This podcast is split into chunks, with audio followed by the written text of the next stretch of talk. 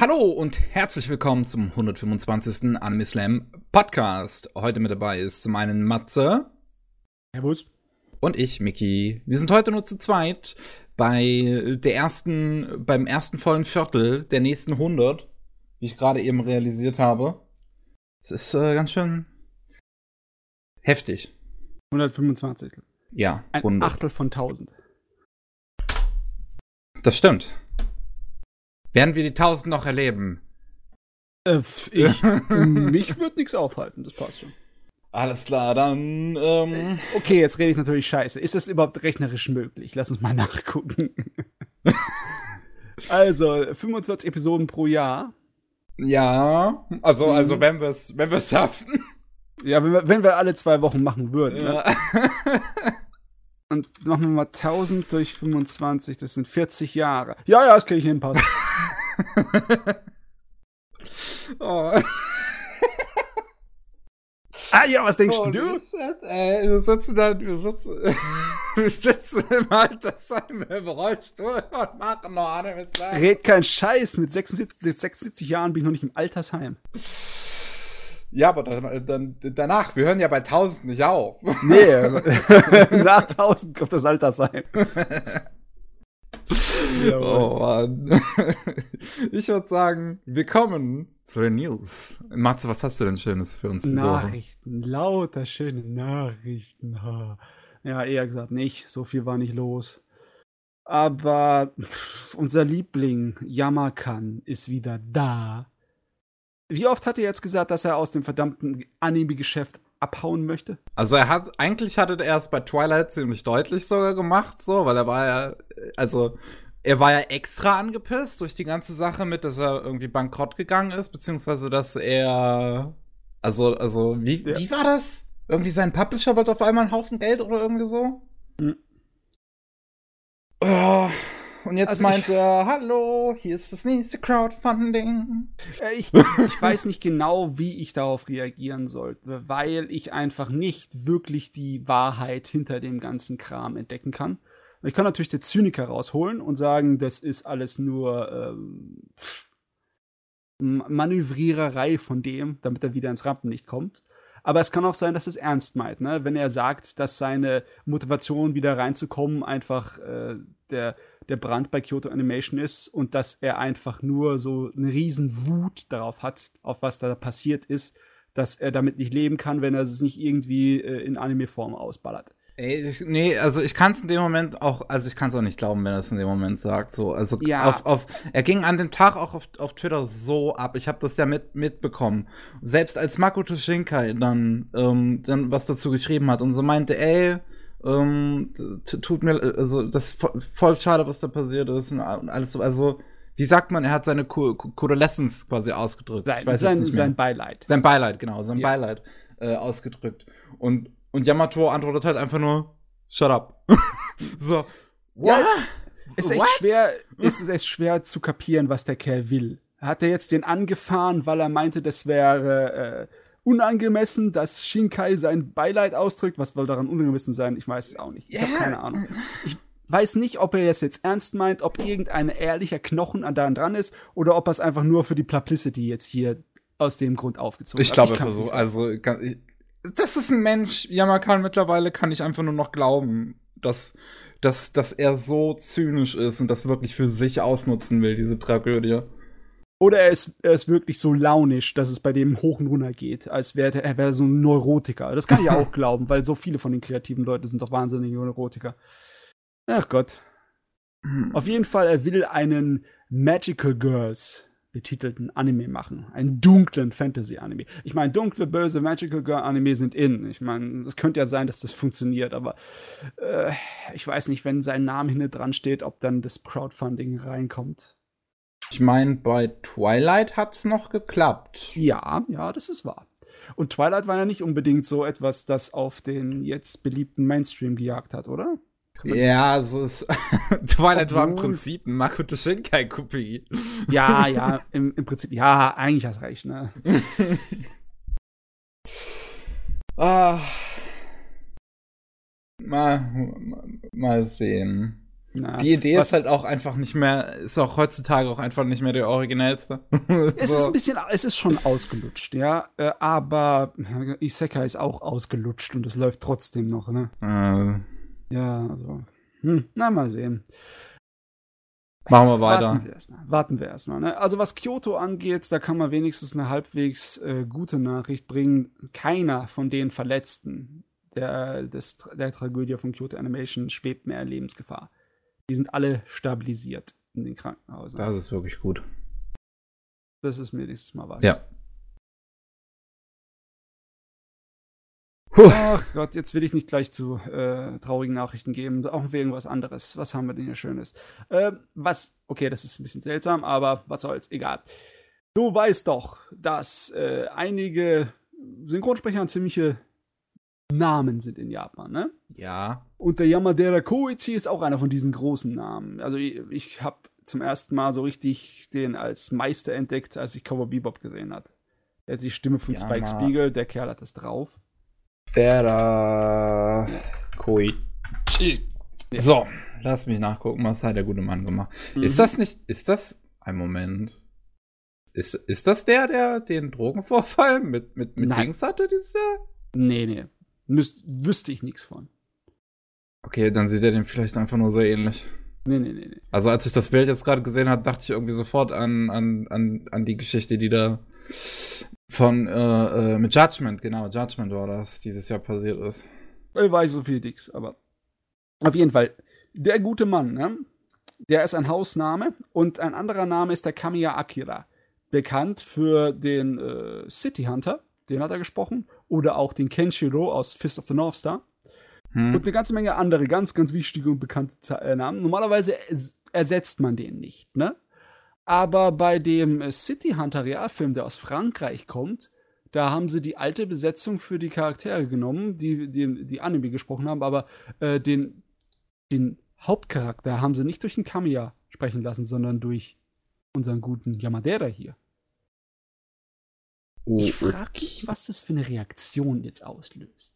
Also, als, als ich jetzt zuerst, also als, als du es mir zuerst erklärt hast, dachte ich halt ähm, zunächst daran, dass, ja, okay, sie haben halt den Originalsprecher nicht genommen, weil das müssen sie ja für einen Dub von einem Live-Action-Film nicht, da müssen ja die Stimmen zu den Gesichtern auch einigermaßen packen, aber, aber passen. Aber wenn du mir jetzt sagst, sie haben das sonst mit den damaligen Sprechern besetzt und jetzt nur bei dem nicht, dann ist das schon wieder komisch. Also hab, äh, ich muss es nochmal nachprüfen, dass ich dann keinen Unsinn rede. Ne? Äh, lass ich mir das mal kurz schauen. Ja. Ist vielleicht besser, keinen Unsinn zu reden. ähm. Mal gucken, wen haben wir denn? Einen French-Film. Mhm. We provide a Japanese dub voice for the protagonist Rui Seba und Miyuki Sawashiro aber ich, äh, ja, ich, nee, ich, also bezweifle, also, dass Sabashiro damals ja. Makimura gesprochen also hat. Die äh, Dings, ja, also die, die Frauenstimme von der ist gleich geblieben, von der Ka einen Charakter. Oh, echt? Ja. Aber, ähm, hä? Moment, vertausche ich die Sabashiro dann jetzt gerade? Äh, die, äh, die Ichirusei Harumi ist dieselbe Sprecherin von der Live-Action-Figur, wie sie früher in der 80er Jahre Anime-Serie war. Äh, ja, das stimmt zumindest, aber wie gesagt, Sawashiro spricht ähm, Kaori. Und das hat früher Kazuo Ukira gemacht. Okay, dann haben sie die meisten ausgetauscht. Ich habe nur den einen Namen gesehen und dachte, oh, das sind nur dieselben. okay, dann haben sie die meisten ausgetauscht. Das ist nicht so wild. Trotzdem, äh, das ist ein bisschen komisch. Die haben, warum haben sie so ein riesengroßes Tier wie Yamadera angeschleppt, um die Hauptrolle zu spielen? Da hätten sie Kamiya gleich anschleppen sollen. Hm.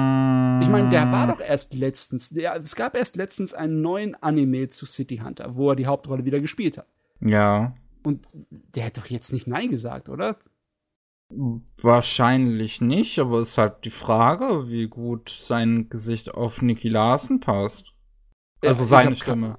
ich habe keine Ahnung. Äh, natürlich hat die Stimme gepasst. Hätte gepasst, mit Sicherheit. Ich meine, er hat auch auf, Rosa, äh, auf Cyber Rio gepasst.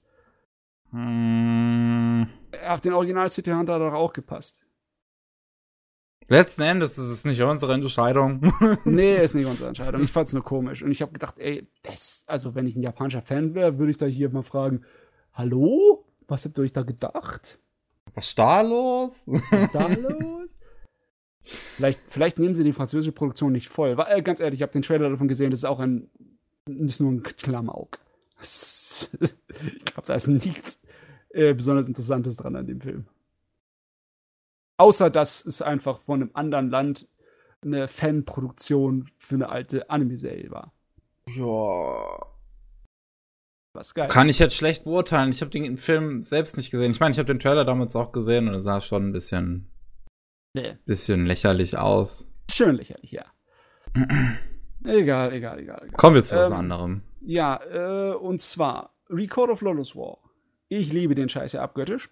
Und es hat sehr, sehr viele Nachfolger-Romanreihen. Ja. Und die sind auch schon ein bisschen älter. Jetzt bekommt eine davon einen neuen Manga. Jetzt, Jahrzehnte später. Und das Einzige, wie, ich Okay. das, das Einzige wie ich mich das erklären kann, ist, äh, weil der eine Anime, die der Autor davon, von Record of Lawless War, letztens ins Grand, Grand. Grand Crust War. Grand Crest War. Weil das Ding da war, äh, hat jetzt auch anscheinend irgendwie Interesse wieder an den alten Werken von dem Mann ausgelöst. Aber ich finde es trotzdem irgendwie, also es ist immer seltsam, wenn sie was Uraltes auskramen und dann sagen, ja, wir machen einfach wieder. Okay. ähm, Ja. da- das ist verdammt nochmal Sword and Sorcery. Das hat immer noch keine Chance zu, zu den ganzen, äh, verglichen zu den ganzen Parallelwelt-Fantasy-Serien. Die, Meinst du von Beliebtheit? ja, ja. Ja. Mm, ja, ja, ich denke, denke, da ist schon was dran. Also diese, diese, diese Isekai sind ja auch in gewisser Weise so beliebt, weil sie halt Eskapismus in Reihenform sind. Ja. weil es halt literally der Plot ist. Was halt bei Fantasy halt natürlich nicht so der Fall ist. Es, ja, okay. Man äh, fliegt, entflieht auch aus der normalen Welt in der Fantasy-Welt, ne? Aber halt nicht unbedingt so direkt. Ja. Ja. Trotzdem, also mich als Fan macht das natürlich glücklich, aber ich habe keine Ahnung, wie die auf die Idee kommen, dass das eine gute Idee wäre. Ich, also ich guck grad, wer den Manga macht. Äh, Atsushi Suzumi, verantwortlich für Venus versus Virus. Das auch Ja, einen Anime bekommen hat. Ich kann mich erinnern an das Ding. Das war auch mit Mädels gegen irgendwelche seltsamen Science-Fiction-Viren, gell? Meine Fresse ist das erstmal ein Name. Venus versus Virus. Sag das fünfmal schnell hintereinander. Ja, adios Zunge. ah, okay. Äh, okay. Komisch, auf jeden Fall. Die machen alle komische Sachen in Japan. Weißt du das? Ist das ist Japan nicht unter, unter, ich sag mal, den, den Normalos so nicht so bekannt als das seltsame Land? Äh, frag mich, wo, ob das in anderen äh, Ländern der Welt auch so ist. Dass die Leute dann Meinst sagen, du, meinst du, es gibt. Länder, die denken, dass Deutschland weird ist? Ich bin mir ziemlich sicher. Ich bin mir ziemlich sicher, dass die Leute denken, die Deutschen haben doch alle nur ein an der Waffe. okay. Ah. Worauf wolltest du damit jetzt hinaus? Ich habe keine Ahnung, wo Eigentlich. ich damit hinaus wollte. Okay. Ich meine, die meisten anderen Nachrichten hier sind relativ simpel. Ne? Äh, wir kriegen eine zweite Staffel von dem neuen Fruits Basket Anime. Das war zu Yay. erwarten. Eine äh, zwei Kur-Reihe reicht niemals aus für das ganze Material. ja. Ja. Da hatten wir darüber schon äh, irgendwie so abgeschätzt, ne? Und ich hatte so meine äh, Optimismus, dass sie es schaffen in 26 Episoden, aber nee, nix da. Nix. Ähm, dieser, diese Romante, diese Musikromanze namens Given ist anscheinend im Moment ein ziemlicher Kritikerliebling Ja. und funktioniert auch beim Publikum. Kriegt jetzt einen äh, Film in 2020. So ein klassisch, klassischer Move, die Filmfortsetzung. Ja. Macht nämlich genauso auch Demon Slayer. Ist jetzt heute, Ja. zu, ist, äh, nee, heute oder gestern zu Ende gegangen und dann ähm, haben sie am Ende eine Filmfortsetzung angekündigt. das habe ich bei Demon Slayer ehrlich gesagt nicht so wirklich erwartet, weil es halt ein typischer Shonen Jump Serien-Ding ist. Ich habe da einfach gedacht, die machen das dann so wie bei äh, Hero Academia und sagen, äh, in einem Jahr kommt dann die nächste Staffel. Ja. Oder so. Aber nö, mache sie nicht. Mache Filmfortsetzung. Und ist es auch wirklich eine direkte Fortsetzung? War das ja. So? Das ist eine direkte Fortsetzung. Ist irgendwie der nächste Arc als hm. Filmform. Okay. Ja. Weiß noch nicht, was ich davon halten soll. Es stört mich halt, dass es dann wieder länger dauert, bis es zu uns kommt. Aber äh, ich werde vielleicht mitleben können. Ähm, erinnerst du dich ans letzte Mal, wo ich gesagt habe, dass der Urobochi Gen irgendwas da rausgeplattert hat, von wegen, er arbeitet an einer Hardcore-Mecha-Serie? Ja. Ja, die hat jetzt einen da Titel bekommen. Ja, da ist sie. Namens Obsolet. Und das Interessante finde ich. Ich hoffe, die Serie dass, ist nicht so obsolet. Ähm, naja, es sieht gar nicht so interessant aus. Es ist halt leider Gottes ein völliger 3D-Computergrafik-Anime. ich finde aber, so der hat einen guten Stil. Er hat einen guten Stil, ja. Äh, was ich daran allerdings interessant finde, ist, dass es ein YouTube-Original ist. Ja. Das äh, auf dem äh, YouTube-Kanal von Bandai Namco dann ausgestrahlt wird. Aber heißt es ein YouTube-Original, dass es dann für die Premium-Mitgliedschaft von YouTube äh, alleine ist? Oder? Also eigentlich schon. So, hm. ich, ich dachte, sie hätten es mittlerweile aufgegeben, das zu pushen. Aber ich habe vorhin auch, als ich YouTube auf meinem Handy kurz genutzt habe, irgendwie Werbung gesehen für neue YouTube Originals. Von daher, die versuchen es anscheinend immer noch. Oh Gott, jeder will in den verdammten äh, See seine Füße reinstecken.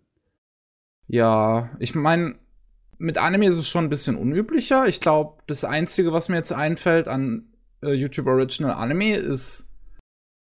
Äh, Gottes Willen, wie heißt es nochmal? Das, das war irgend so ein mm, Male-Idol-Ding. Gab es da letztes Jahr, glaube ich. Irgend so ein Virtual YouTuber-Gedöns oder Nein, nein, irgendwas mit, mit männlichen Idols. Ach so, okay, ja, das sagt mir leider nichts. Idolish 7 müsste das gewesen sein. Okay, das sagt mir wirklich nichts. ähm, ja. ja. ja. Klassische Idol-Serie. Ah, ja. Ich meine, irgendwie wird es manchmal ein bisschen schwer für den Verbraucher, dem Ganzen zu folgen, wenn du so viele Dienste hast, die irgendwas anbieten. Mhm. Und aber das Gegenteil ist auch nicht unbedingt so äh, schön, wenn sich dann die ganzen Dienste zusammenschließen zu einem großen Konzernmonster. Das ist mal eine Überleitung. halten soll. Und zwar Sony, der hat eine ganze Menge Sachen unter seinem Mantel und der tut jetzt alle zusammen konsolidieren. Funimation, Wakanim aus Frankreich und äh, Australien sein Stream-Service, der Madman Anime, weil, den ich nicht kenne, gar nicht, kein bisschen. Aber ja, Funimation und Wakanim sagt natürlich einen was. Mhm. Und das wird jetzt einfach zusammengequetscht in eine Sache. Ja. Und äh, weiß nicht, vielleicht ist es von uns vollkommen nicht von Bedeutung. Vielleicht ist es für uns gut. Vielleicht ist es einfach nur ein Zeichen von der, äh, dass die Welt zugrunde geht, weil überall die Konzerne die Macht einhalten. Ne? Und vielleicht wollen die sich auch nur zusammenschließen, dass sie gegen Disney bestehen können. Wer weiß. Also das, das, das, das Ding ist ja, ähm, Peppermint das ist ja auch ein Unterkonzern von Aniplex, also, und mhm. was halt zu Sony gehört. Und die haben sich ja zuerst vorletztes Jahr müsste das gewesen sein, mit Wakanim zusammengeschlossen, um Wakanim ja. nach Deutschland zu bringen und haben ja deswegen Akeba Pass geschlossen. Mhm. Und jetzt ist halt die Frage, wenn das so in, ähm, wenn, wenn, wenn Sony das so international jetzt macht, diesen, diesen Ruf und diese ganzen ähm, Firmen miteinander verbindet, welchen Einfluss das auf ja. das deutsche Wakanim hat. Was passiert Aber, dann mit dem ganzen Zeugs? Bleibt das einfach so da oder bauen die das um oder äh, ich habe keine Ahnung. Vielleicht bedeutet es gar nichts. Vielleicht bedeutet es, dass es nichts ändert, sondern einfach die Mal sehen. Vielleicht ist es im Hintergrund dann auf den irgendwie auf den Firmendokumenten einfach so vermerkt, dass sie da, dass es von der Art und Weise, wie sie das Zeugs da führen, einfacher oder besser geht für die. Keine Ahnung. Keine Ahnung. Auf jeden Fall, den Durchblick da habe ich mittlerweile völlig verloren. ich weiß nicht mehr, was, was wirklich gehört. Das muss ich alles nachschlagen. Eine andere Sache, die letztens in den Nachrichten waren, ist, dass äh, das noch immer viel genutzte MyAnimalist mit High Dive sich zusammenschließt. Ja. Ähm, ja. Partnerschaft mit einem Streaming-Service. Ich glaube, äh, das ist letzten Endes nur so, wie sie es auch bei äh, mit, mit, mit Crunchyroll gemacht haben, dass wenn du auf irgendeine Anime-Serie gehst, die auf High Dive läuft, dass, mhm. also auf, auf eine Anime-List, auf irgendeine Anime-Serie gehst, die auf High Dive läuft, dass dann halt letzten Endes gleich die Episoden vorgeschlagen werden. So hier, da kannst du es gucken. Mehr wird das letzten Endes nicht sein. Ah, ja. Äh, wahrscheinlich nicht so wichtig. Aber jedes Mal, wenn ich irgendwo was höre, von wegen Firmen schließen sich zusammen, dann denke ich an die verdammte Apokalypse. Topische Konzerne beherrschen alles Welt. Ich glaube, in Anime ist das noch nicht ganz so, noch, noch nicht so wirklich schlimm, weil gerade, ja, also diese, diese ganzen, es, es gibt ja, es ist sowieso nur ein paar große Firmen in Japan und die haben halt zig Millionen Unterkonzerne, wo du überhaupt nicht durchblickst und letzten ja. Endes bezahlst du eigentlich sowieso nur drei oder vier. Also drei oder vier Konzerne im Prinzip. Weil ja, aber halt die, ja, so. durch die ganzen vielen einzelnen Dienste äh, greifen die mehrmals bei dir in die Tasche. ja. Müsste eigentlich reichen, wenn sie einmal reingreifen, ne? Das stimmt. Sauerei. Na gut, okay. Ähm, ich hätte mir irgendwas halbwegs Interessantes oder Lustiges aufheben sollen zum Ende, aber wir haben nur noch so ein bisschen schade Nachrichten. Und zwar das Studio Picture Elements schließt seine Türen. Das ist ein Visual Effects Studio, das bei einer ganzen Menge Sachen mitgemacht hat. Eine, eine ganze Menge, heilige Mutter Gottes. ja, ich meine, von dem dritten Evangelion-Film bis zu dem neuen Stand By Me the Ryman, dem Realfilm äh, Kenshin-Film und oh Gott, Shin die Attack on Titan-Filme. Terra, boah, eine ganze Menge. Und natürlich Shin Godzilla. In, hm. Bei dem neuen Godzilla-Film waren sie noch dabei. Keine Ahnung, was da passiert ist. Es ist nicht so, als ob diese ganzen Sachen, wo sie mitgearbeitet haben, nicht erfolgreich waren. Besonders so Sachen wie Evangelion oder die Kenshin-Filme oder Godzilla-Filme, war ja alles sehr erfolgreich. Missmanagement wird es in solchen Fällen letzten, Fällen letzten Endes sein. Vielleicht zu wenig, zu wenig an Geld genommen für die Arbeit, die sie gemacht haben, oder zu viele Aufträge gleichzeitig. Vielleicht haben sie Sachen nicht rechtzeitig erfüllen können. Wer weiß, wer weiß. Ja, da kann man nur. Keine Ahnung. Auf jeden Fall ein bisschen kacke, dass die ganzen Spezialeffektleute da durch die Gegend jetzt verteilt würden, weil ganz ehrlich, alles, was ich da aufgelistet habe, da fand ich die ganzen Computer- und Spezialeffekte ziemlich gut. Ja, ich meine, stimmt allerdings. Den, Hast du den neuen Godzilla-Film schon mal gesehen? Ich habe schon Godzilla gesehen, ja. Auch auf, schön auf Leinwand damals auf der Animagic. Ja, das, das war auf jeden Fall äh, nett übel, Herr Kühl, ne? Es ist, ja, also gerade für japanische Live-Action-Verhältnisse ist Shin Godzilla halt ein Film, den man sich echt gut angucken kann.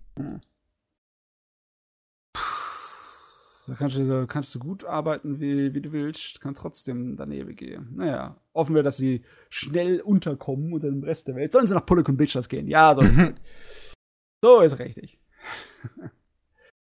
äh, so, ich glaube, die Rest von meinen Nachrichten lasse ich einfach mal weg, weil das ist dann noch zu ähm, nischenhaft. Das muss man dann erklären. Geh mal lieber zu dem, was du noch hast. Okay, muss ich jetzt glatt erstmal alles wegdrücken, was du bereits gesagt hast. Ähm, eine Sache, die ziemlich lustig, die ich ziemlich lustig und überraschend fand, ist in einem Interview, kurz nachdem unser Podcast online gegangen ist, wo wir über Beastars gesprochen haben, ja. haben die beiden Itagakis ein äh, gemeinsames Interview gemacht. Und zwar Buckys Itagaki und Beastars Itagaki. Und es stellt sich heraus, dass die ähm, Tochter und Vater sind. Ach, stimmt, ja, da war was. Die, die Frau, die, die Autorin von Beastars, die läuft doch, äh, die zeigt doch ihr Gesicht nicht, ne? Genau. Sie hat in dem Interview so eine lustige Hühnermaske auf. Das, das ist fast schon so wie der äh, Kerl, der an diesen. Äh, wie heißt dieses Computerspiel, das in letzter Zeit so gut. Nier Automata. Äh, Nier Automata, genau, der genau. Mond. Mit seinem schrägen Mondgesichtsmaske. Ja, äh, der Mond. Aber ganz ehrlich, das Hühnchen finde ich dann noch geiler. es sieht abgedreht aus, meine Fresse. Ja, ähm, ich fand's, ich fand's einfach nur irgendwie witzig und auch interessant, dass es im Prinzip halt so eine Manga-Familie ist, aber dass die Tochter schon ein bisschen weit weg ist vom Pfarrer. Ja, vom Stil und vom Inhalt her, ja. Das ist ein Unterschied wie Tag und Nacht, meine Fresse. Ja. Ähm, auf jeden Fall eine lustige Angelegenheit. Ähm, dann Machi wird jetzt bekannt gegeben. Ich glaube, die Die zweite Staffel müsste diese Saison gewesen sein. Glaube ich, Ja. ist jetzt zu Ende gegangen. Da wird direkt angekündigt, dass sie eine dritte Staffel machen. Ähm, Oh. Naja, okay. Wenigstens ist das besser, als Ewigkeiten zu warten, wie letztes Mal, ne? Ich, Ja. ich glaube, die meisten Leute, die jetzt dann Machi in dieser Staffel irgendwie mitbekommen haben, haben vergessen, was davor passiert ist. Ja, ich, ich zumindest schon. Ich weiß es nicht mehr.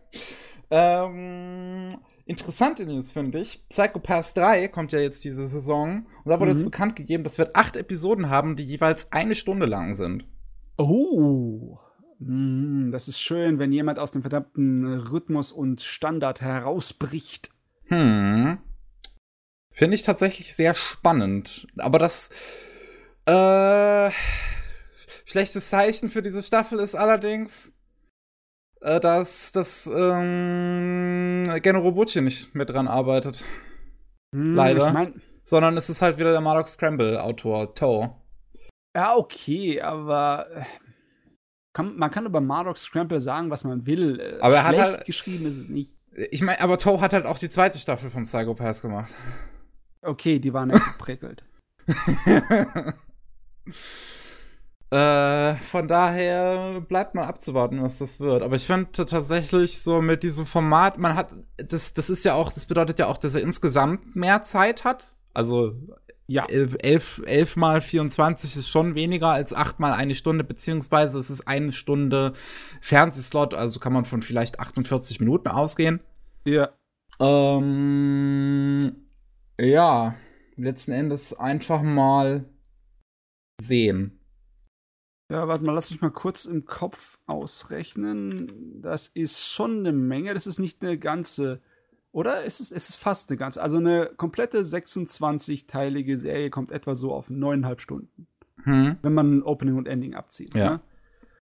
Ne? Äh, dann ist es auf jeden Fall auf fast zwei Kur lang. Das ist ein Geht in Ding. die Richtung, ja. Ja, das ist ein Ding, ist das. Ähm, noch haben wir das, ähm, und glaube ich, habe ich beim letzten Mal schon erzählt, dass sich Universum Anime die Rechte an Human Lost gesichert hat, dem Science Fiction quasi Reimagining von No Longer Human von Dasei. Und jetzt haben sie bekannt gegeben, dass sie das bereits im November in Zusammenarbeit mit den KC Anime Nights ähm, im Kino bringen werden. Am 26. November läuft es deutschlandweit in ausgewählten Kinos, sogar direkt mit deutscher Synchronisation. Okay. Das ist Äh, überraschend habe ich- schnell. Ja, aber es ist ein bisschen eiliger, ne? Wollte ich auch gerade sagen. ich muss mal gerade gucken, wann der Japan-Start ist. Der ist am 22. Oktober. Das heißt, knapp einen Monat danach schon die deutsche Synchro da. Äh, Das ist ja, äh, das kennen wir ja gar nicht. Ungewöhnlich. Das letzte Mal, wo irgendwann was äh, weltweit gestartet ist, war, glaube ich, ein Ghost in the Shell bei dem Kinofilm. Kann ich jetzt nicht beurteilen, kann sein. Aber Das habe ich irgendwie so grob in Erinnerung, dass der weltweit gestartet ist, ziemlich gleichzeitig. Das ist, das ist ja fast, das ist ja hier skandalös. skandalös. Oder Ähm, auch nicht. Ist gut, wenn man nicht warten muss. Ja. Nächste News ist, dass sich Animoon die Diskrechte an äh, Dororo gesichert hat, an dem neuen Dororo-Anime. Ah, cool. Der wird am ab 31. Januar 2020 mit deutscher Synchronisation auf DVD und Blu-ray erscheinen. Äh, eigentlich im Endeffekt auch nicht schlecht, wenn man sich überlegt, dass es erst vor kurzem zu Ende gegangen ist, das Ding. Ja. Ich find's, ich find's ein bisschen überraschend, dass diese ganzen ähm, Disc-Releases von Anime, die vorher auf Netflix und Amazon liefen, funktionieren zu scheinen. Das hatten Mhm. wir jetzt bei Universum mit Violet Evergarden und Kokoku und Anime macht halt jetzt weiter mit Dororo. Ähm, Nippon Art hatte Scums Wish. Es überrascht mich tatsächlich, weil man könnte ja davon ausgehen, dass die Leute es eigentlich schon vorher gesehen haben könnten, oder?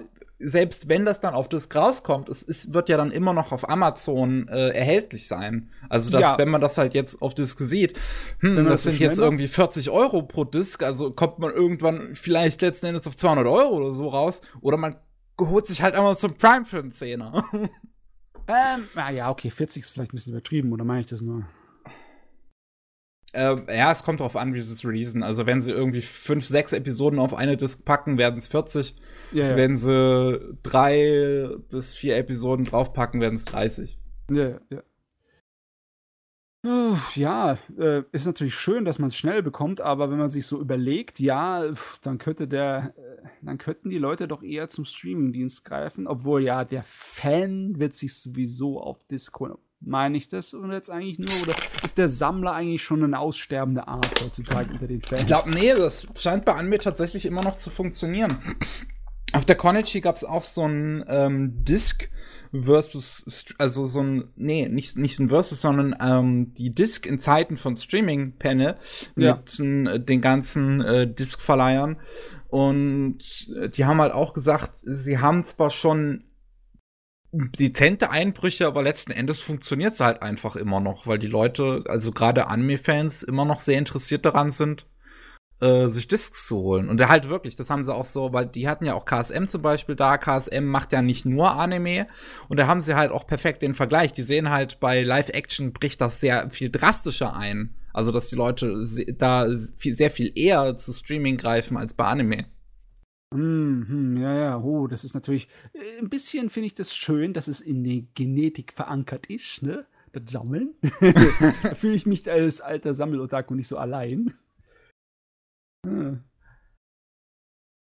Äh, ja, was habe ich noch? Ähm, Peppermint Anime hat sich die Rechte an Kenichi The Mightiest Disciple gesichert und bringt das ah, jetzt auf Disc raus. Der Disciple. Ach, Disciple, genau. Ja, ja. Ähm, Finde ich etwas überraschend, weil die Serie ja jetzt auch schon etwas älter ist. Aber mhm. das scheint ja auch aktuell, also aktuell scheint das in den letzten ein, zwei Jahren äh, auch so ein Trend äh, bei deutschen Anime-Verlegern zu sein, sich ähm, ja, ältere Serien zu holen. Ja, es ist irgendwie immer noch ein Ding, was ich voll mutig von denen finde. Weil wirtschaftlich stelle ich mir immer vor, dass es voll die Gefahr ist. Besonders wenn die Singer nicht so bekannt sind. Ich meine, mhm. Kenichi war nicht jetzt der Riesenreißer. Ja, also ist schon so ein kritischer Liebling, soweit ich das mitgekriegt habe. Und es hat ja auch eine Fortsetzung bekommen. In, ja, in der OVA, die so ein bisschen weitermacht mit der Manga-Geschichte. Ich habe den Manga auch komplett gelesen. Der ist irgendwie an abgestürzt, meine Fresse. der, hast du das oh. mitbekommen? Nee. Um seine Leserschaft oder beziehungsweise seine ja, Relevanz zu halten, ist er dann zum reinen Fanservice oh. verkommen. Äh, oh inhaltlich ist er halt sau schlecht geworden. Also nicht unbedingt äh, Bleach-Level schlecht, aber es hat sich bemüht, so ein bisschen in die Richtung zu gehen, vom inhaltlichen Absturz. Und Schade. Äh, optisch, ja, der Stil von dem Auto hat sich merklich verändert. Ich weiß nicht, ob ich es schlecht finde. Er ist halt technisch weitaus besser geworden, aber er hat halt 90% oder mehr seiner Zeit damit verbracht, die Mädels halt schön leicht bekleidet kämpfen zu lassen. Was eigentlich so wild nicht war vorher. Vorher war ein bisschen Fanservice drin, das war okay, aber dann ist es eigentlich fast nur noch dahin zu verkommen. Ich habe keine Ahnung, was dahinter dran steht. Ob er einfach gesagt hat, das ist jetzt das, was ich zeichnen will, das mag ich lieber. Oder ob sein äh, Team bei dem Verlag ihm gesagt hat, du musst so zeichnen, sonst verkauft sich das Zeugs nicht. Äh, ich habe keine Ahnung. Auf jeden Fall, der, die OVA geht noch bis zu einem Teil in der Geschichte, bevor der Fanservice-Explosion da war hier. okay. äh, und eine letzte News habe ich noch. Dieses Jahr so, wollte Kase eigentlich äh, Sailor Moon auf Blu-ray rausbringen. Das ähm, okay. war, glaube ich, äh, genau im September sollte das laufen. Ähm, kam aber nicht. Und jetzt hat sich Kase endlich dazu geäußert. Und es ist anscheinend passiert dass ähm, der Lizenzgeber, was in dem Fall ja müsste, müsste glaube ich, Toy direkt in dem Fall sein. Ich bin mir nicht sicher. Oh, ich weiß nicht, wo ähm, die jetzt rumliegt, die Lizenz. Also der Lizenzgeber von der alten Sailor Moon Serie hat gesagt, hat einfach Rückzieher gemacht. was? Rückzieher gemacht oder wie? Ja, einfach Rückzieher gemacht, das Ding in international gesperrt für alle Lizenz äh, für, für, für alle Lizenzeinkäufer und jetzt kann keiner das auf Blu-ray rausbringen.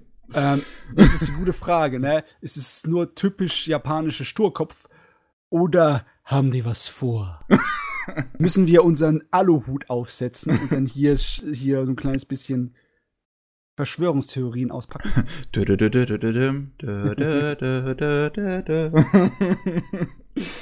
ähm, ja, ver ver verstehe ich nicht. Ich weiß auch tatsächlich nicht, wie gut Sailor Moon an sich erhalten ist, ob sich da eine Blu-ray eigentlich an sich lohnt. Ich glaube, da war doch irgendwas.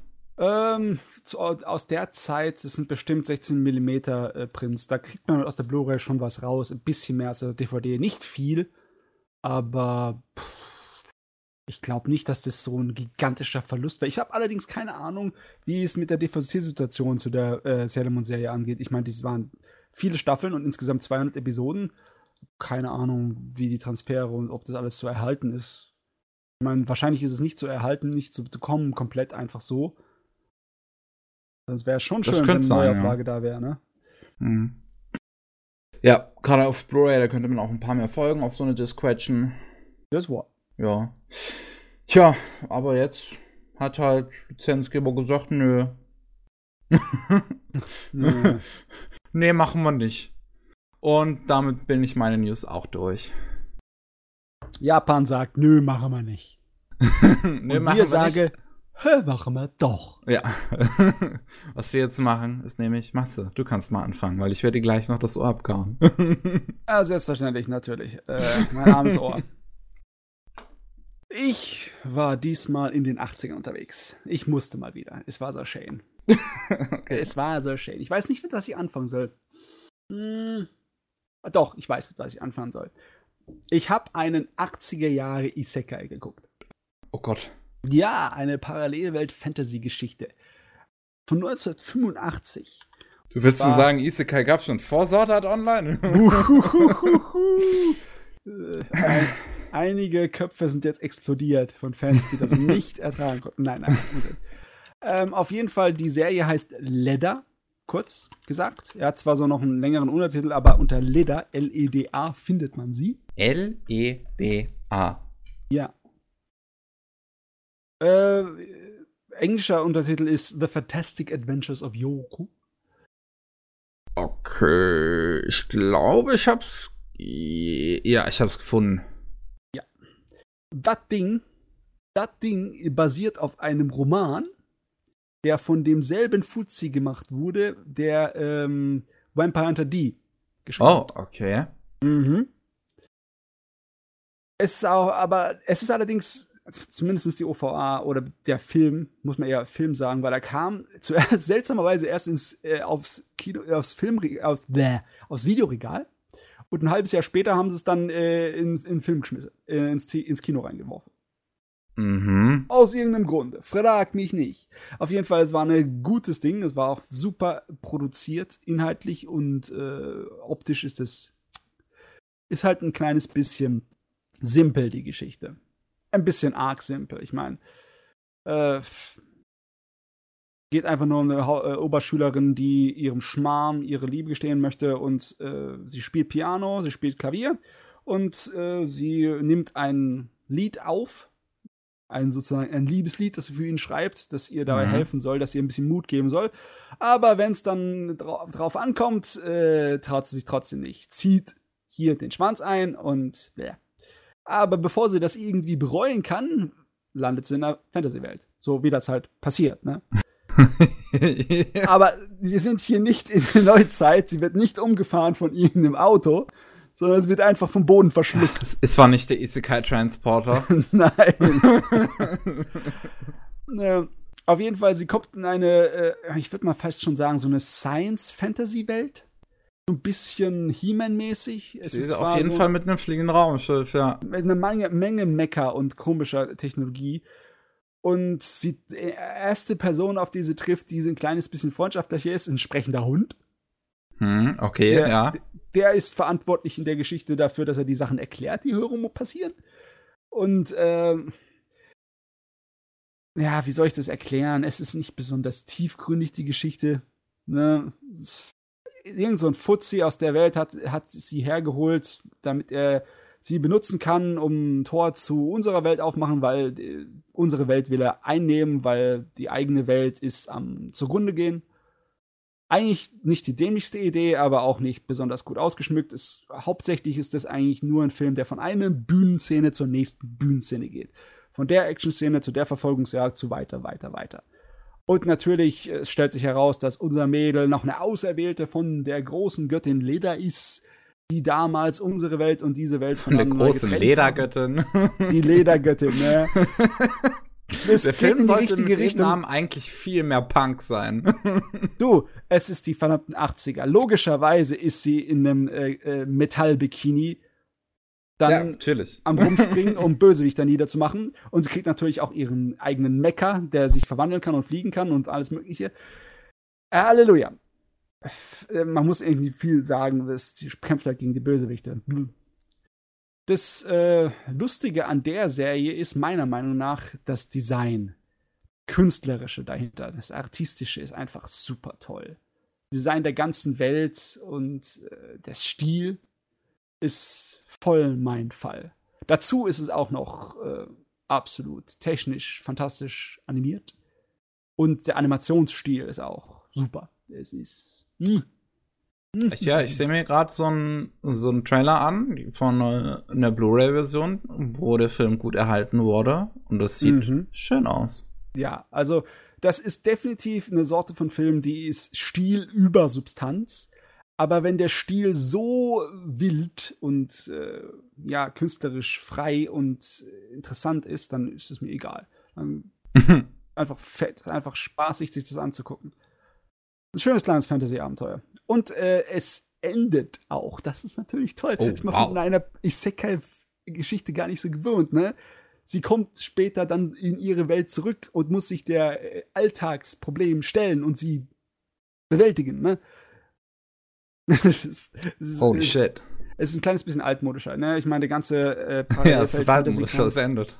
Ja, der ganze Parallelwelt-Fantasy-Kram kam ja von dem äh, Autor vom äh, Alice im Wunderland, von dem Carol. Lewis Carroll, ne? Der hat das ja populär gemacht. Mhm. Und da war auch eine ganze Menge von diesen älteren Geschichten, haben das halt auch so aufgezogen, dass diese Abenteuer in der äh, Parallelwelt wie ein Traum waren. Gleichermaßen ein schöner, wilder Traum, wie auch ein Albtraum. Aber wenn, man wenn der Traum zu Ende ist, musst du dich wieder der Realität stellen. Und sie haben das auch so aufgezogen. Im Endeffekt, der ganze Film ist nur eine äh, Art von Metapher oder Ausrede, wie sie ihren Mut zusammennimmt und ihrem Schwan die Liebe zu stehen. Ja, also von wegen, ne, sie kämpft gegen ganz wilde Bösewichte mit riesen Meckers und im Metallbikini in der Fantasy-Welt, damit sie danach dazu bereit ist, den Mut zu fassen und ihr auf ihren Schwarm zuzugehen. ist ja, auch ganz nett. Ich glaube, das, äh, das hilft, ja. Das hilft. das war auf jeden Fall toll, das Ding. Äh. Hm. Ja, also. Also, was mir von dem Trailer auf jeden Fall bleibt, ist, dass es sehr schön aussieht, einfach. Also, ich sehe hier auch so eine 3D-Flugsequenz mit, also mit, mit animierten Hintergrund auch. Das ist, mhm. finde ich immer wieder beeindruckend, so gezeichnete, animierte Hintergründe in Bewegung. Das Schöne an dem Ding sind die ganzen kleinen Partikel, wenn Sachen in die Luft fliegen. Da siehst du die ganzen Brocken durch die Gegend fliegen und äh, Staub und äh, Bruchstücke. Das ist super gemacht. Ah, da ja. Richtig Mühe gemacht. Sowas liebe ich ja auch. Das hat, das, das mag ich auch an Akira so gerne, dass da überall, jeder, jeder Screen ist voll mit Staub und alles bewegt sich die ganze Zeit. Ja, Partikel, wenn jede einzelne von den Dingern von Hand animiert ist, sind cool, ne? Hm. Ja. Auf jeden Fall, das war ein Genuss dieses Ding. Das nächste, was ich mir angeguckt habe, war nicht so genüsslich. Ah, schade. und zwar, ich habe den großen Fehler äh, ja, begangen, mal wieder Videospielverfilmungen aufzusuchen. Oh. Und was ich dann geschaut habe, war Salamander. Was? Salamander. Salamander. Das ja, Spiel kenne ich nicht mal, von daher. Und zwar, du kennst vielleicht Gradius, oder? Ja. Und zwar Gradius, äh, die Ballerspielreihe aus den Spielhallen von den 80ern, die hatte einen kleinen Absch, äh, so eine Nebengeschichte namens Salamander. Das, äh, okay. ja. War im Endeffekt eigentlich nur eine Kopie von Gradius und ein Zwischending, bevor Gradius 2 rauskam. Und dann haben sie eine OVA dazu gemacht. Gibt's, es gibt ja nicht mal eine OVA zu Gradius. Doch, im Endeffekt ist Salamander auch eine Gradius OVA. Es ist so gelaufen. Die haben dreiteilige OVA gemacht. Der erste äh, OVA äh, bearbeitet Salamander, der zweite den ersten Gradius-Teil und Oh, der, okay. äh, der dritte den zweiten Gradius-Teil. Na gut. So. Folgendes ist an dem Ding. Das ist sehr kompetent äh, produziert vom Design her und von der Animation. Aber Regie und Drehbuch sind so unterirdisch. Das merkst du richtig. Uff. Dann merkst du richtig, da kannst du ein richtig talentiertes und bemühtes Zeichnerteam hinten dran haben. Und die kann auch die Zeit und äh, das Geld haben, da äh, schön zu zeichnen. Aber wenn einfach keine guten Action-Szenen durch Regie und Drehbuch gemacht wurden, dann bringt das nicht so viel. Glaube ich. Ganz schlimm ist die erste Episode. Die, äh, die zweite und dritte sind eigentlich gar nicht so wild, sind eigentlich ganz in Ordnung, sind belanglos, aber kann man sich angucken. Aber die erste ist schrecklich. Hei, besonders im Dialog. Oh Gott, ist die erste schrecklich. Das ist. äh, Und, und du siehst, du siehst ihm an, wie er versucht hat, was ganz Episches zu sein. Der hat eine richtige lange Anfangssequenz von dem, von dem, naja, Vorspannsequenz. Du kennst es, dass die ganzen Credits im Abspann immer kommen, ne? Ja. Aber bei vielen älteren Sachen war es halt so, dass du so eine Mus- Musiksache hattest, wo du am Anfang die ganzen Vorspann hattest. Was Ruhiges, ne? Hm? Oder was äh, Wildes wie James Bond, ne? Das hat Ja. Salamander auch. Es hat dann so eine richtig aufwendige Illustration von dem äh, chinesisch angehauchten Drachen, der so die äh, Darstellung von dem Salamander, von dem Bösewicht ist. Und mit richtig aufwendiger, epischer Orchestermusik wird es dann untermalt, während dann die Credits laufen. Bevor du da reinkommst, dann denkst du dir so, uh, die machen einen auf Hollywood, aber dann, ja, das Ergebnis ist scheiße. Dann geht's los. Okay, sagen wir es mal so, was hättest du daraus machen können? Das ist echt schwer. Die ganzen wilden Scheiß, auf den du ballerst in diesen Spielen, den musst du erstmal erklären. Mhm. Und die, die versuchen das erst gar nicht. Das wird einfach so mit Handwinken gemacht. Es ist eine böse Macht, die durchs Universum streift und die äh, wie schwarze Wolken auftaucht und die Sterne verdunkelt und alles Nicht-Organische in Organisches verwandeln kann. Und das Einzige, was sie aufhalten kann, sind so diese das Moai, glaube ich, nennt man das, von den Osterinseln, diese Köpfe, die kennst du doch, gell? ja, ja. Die haben sie doch auch in die Computerspiele als äh, Gegner reingestellt oder als Hindernisse. In der, im, Ja. äh, Im Anime sind das so eine Art von ähm, fest verankerte Bojen von einer alten Zivilisation, die äh, die Bösewichte, die, äh, die Bakterien nennen sie sich, abhält von dem Ding. Aber Okay. äh, ja, beim äh, Ausgraben von so einem Ding geht eins kaputt und puh, kommen die Bakterien und machen alles kaputt.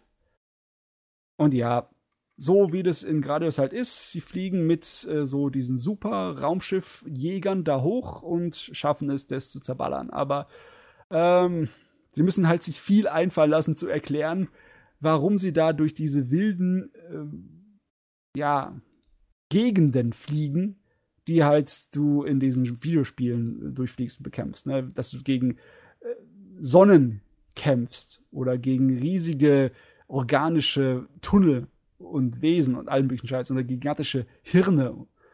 Man muss ja, man muss da nicht alles drin haben. Die, die wollten irgendwie so viel reinstecken, wie geht. Und sie versuchen auch irgendwie dir mit Gewalt dann irgendwie einzutrichtern, warum das so ist. Das ist wahrscheinlich das Schlimmste, was die getan haben. Von all dem, was sie vergeigt haben, ist die Exposition das Schlimmste. Besonders in der ersten Episode. Wirklich 90% von allen Dialogen, mindestens 90% ist nur Exposition, ist nur Erklären. Und die Sorte von Erklären, wo du merkst, das passt überhaupt nicht zur Szene. Weißt du, die, die Mhm. fangen einfach an zu reden und dann erklären sie dir, ja, ja, so ist und so, so und so ist ja die Geschichte von unserem ganzen Universum, nicht wahr? Ja, und dann war so und so ist ja die, die Begebenheit, in der wir uns jetzt befinden, nicht wahr? Oh Gott, ich hätte sie schlagen wollen, meine Fresse. Erinnerst du dich noch an deinen Namen? Ja, Ja, mein Name ist. wirklich auf dem Niveau war das. Ah. Gott sei Dank ist nur die allererste Episode so schrecklich. Ich find's, also ich muss gerade dran, dran irgendwie denken. Ich find's interessant, dass heutige Videospieladaptionen leiden oft darunter, dass sie halt eine Vorlage, eine sehr detaillierte, große Vorlage haben und versuchen, davon so viel wie möglich reinzuquetschen. Ja, es ist um, ähnlich wie beim Buch, ne? Ja, genau. Und, aber damalige Videospiele hatten ja noch nicht so viel Story. Nee. Und du hast ja, und Gradius und Salamander, also, ich weiß jetzt nicht bei Salamander, aber Gradius hat ja keinen Dialog. Die Salamander auch nicht. Also, also letzten Endes hättest du dir eine Menge einfallen lassen können und, und, und, und, und im Prinzip hast du halt nicht dieses Problem von wegen, du musst einen Haufen Zeug in ein Ding quetschen, weil du kannst dir einfallen lassen, was du willst. Da ist ja kein richtiger Plot dahinter. Ja, man hätte sich nicht austoben können, ne? Aber sie haben nichts Interessantes draus gemacht, leider Gottes. Obwohl, Mann, mich stört das irgendwie. Ich stehe voll auf diese alten Ballerspielchen. Diese mhm. alten Shoot'em-Ups und die Vorstellung allein davon, dass davon Anime existiert, ist ja mal so fett. Aber naja, leider Gottes war das Ergebnis nicht so prickelnd. äh, Ach, schade. Aber ja, es ist trotzdem schön anzusehen, die Designs und die äh, Animation und die grafische und zeichnerische Qualität sind hoch genug. Ist, ist fein. Äh, aber ich glaube, das war auch damals nicht wirklich großem Erfolg beschieden. Es existiert zum Beispiel keine einzige DVD von dem Ding. Oh. Es ist nur auf VHS und Laserdisc rausgekommen und scheint auch völlig vergessen zu sein von der Welt, obwohl es von Studio Piero animiert wurde damals. Hm. Und ja, ich habe es auf YouTube geguckt, weil auch wenn Konami dick fett am An An Anfang steht und Konami das ganze Ding finanziert hat und Konami eigentlich ein wahnsinniges Arschloch ist, was seine Rechte angeht und jeden jagt damit, das interessiert sie in feuchten Kehricht, so wie es aussieht. Ich glaube, sind Videospiele ist Konami, ist glaube ich heute nur noch egal. Die machen Pachinko-Maschinen und dann ist gut. Oder und, und kriegen noch ein bisschen von dem Netflix-Geld durch, durch Castlevania. Was ich ganz komisch fand, der eine Hauptcharakter, der, ähm, der König von dem einen Planeten, der angegriffen wird von den Bösewichten, der heißt Lord British. okay. Ja, und äh, eines von den Schlachtschiffen heißt dann Lord British Space Destroyer.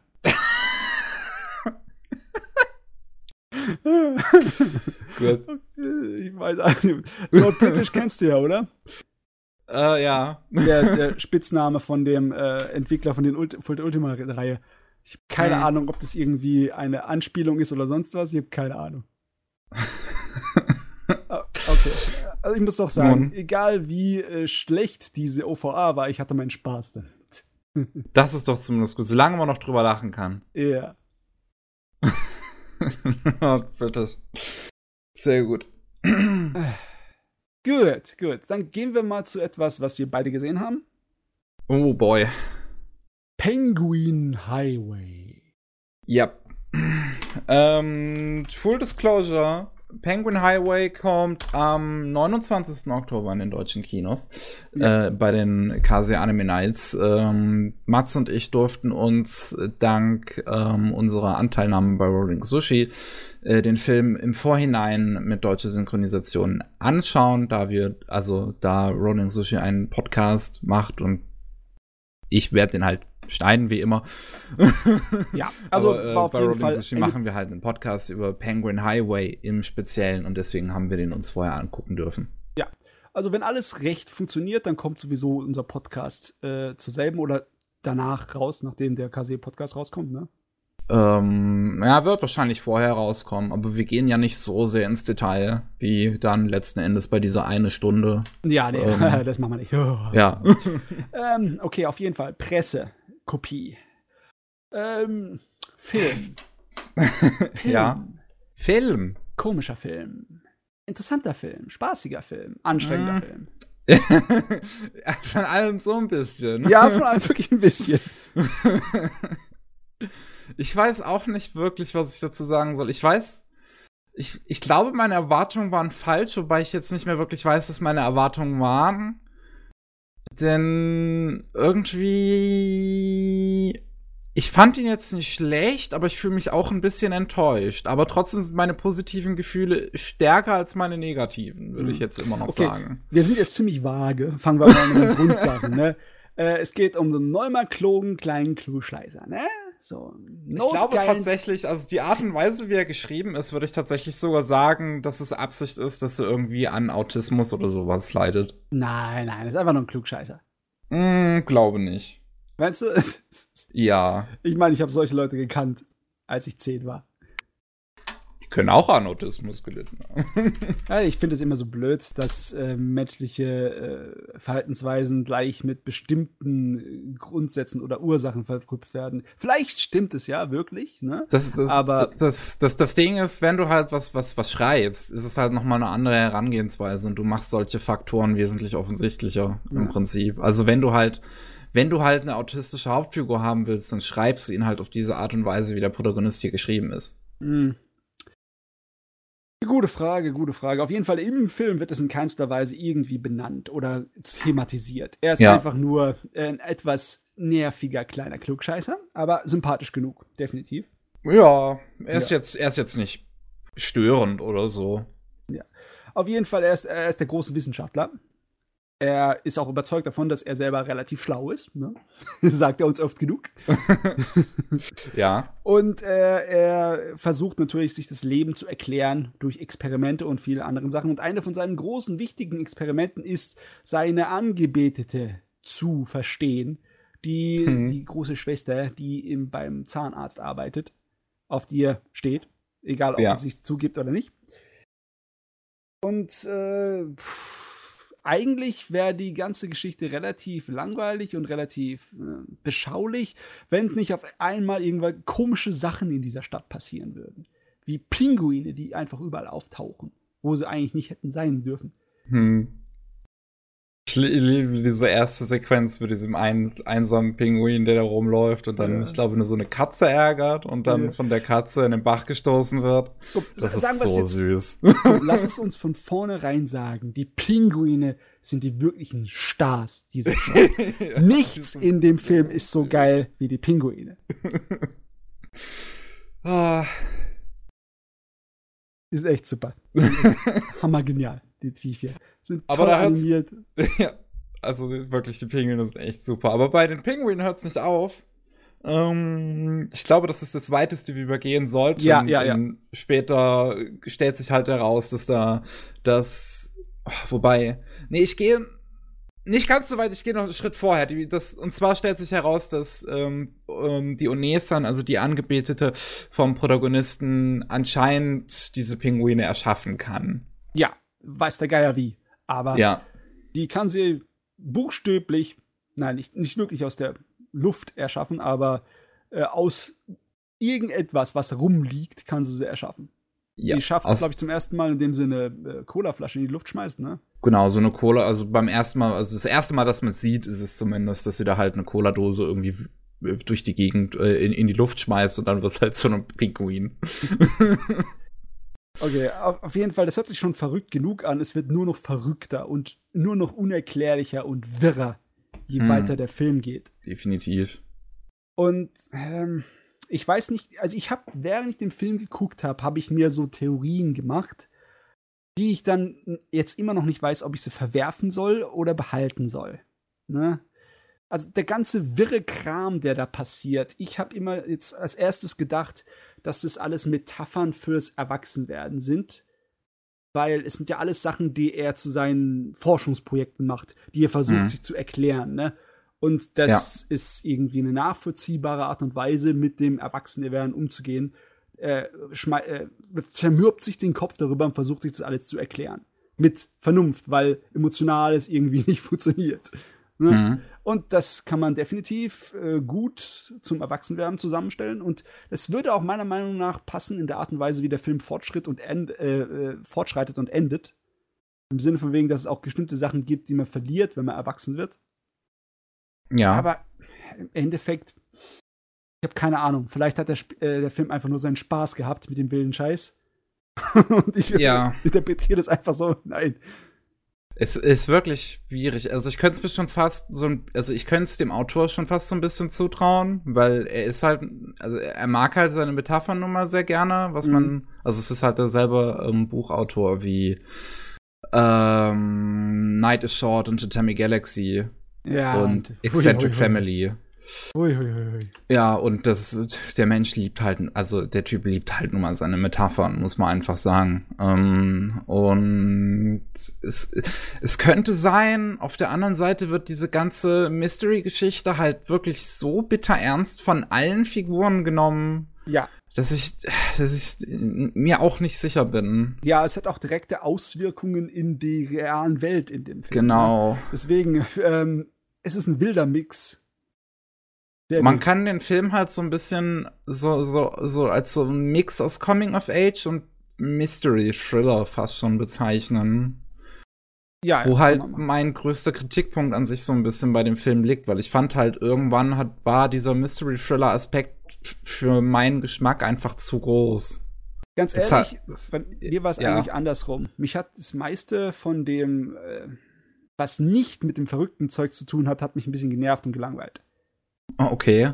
Ja, ich meine, ich fand die Charaktere äh, äh, amüsant und charmant genug, aber äh, was mit denen passiert und wie sie sich den Kopf zerbrechen und wie sie halt ihre typischen äh, Jugendprobleme haben, das ist, das war, war für mich irgendwie so. Ne? Ja, das ist halt, nee, das ist für mich letzten Endes, was ich da halt so schade fand, weil ich hätte halt gern so, das, für mich das gleiche Problem. Ich finde, die Figuren sind auch sehr oberflächlich und deswegen hätte ich halt gern mehr von denen gehabt.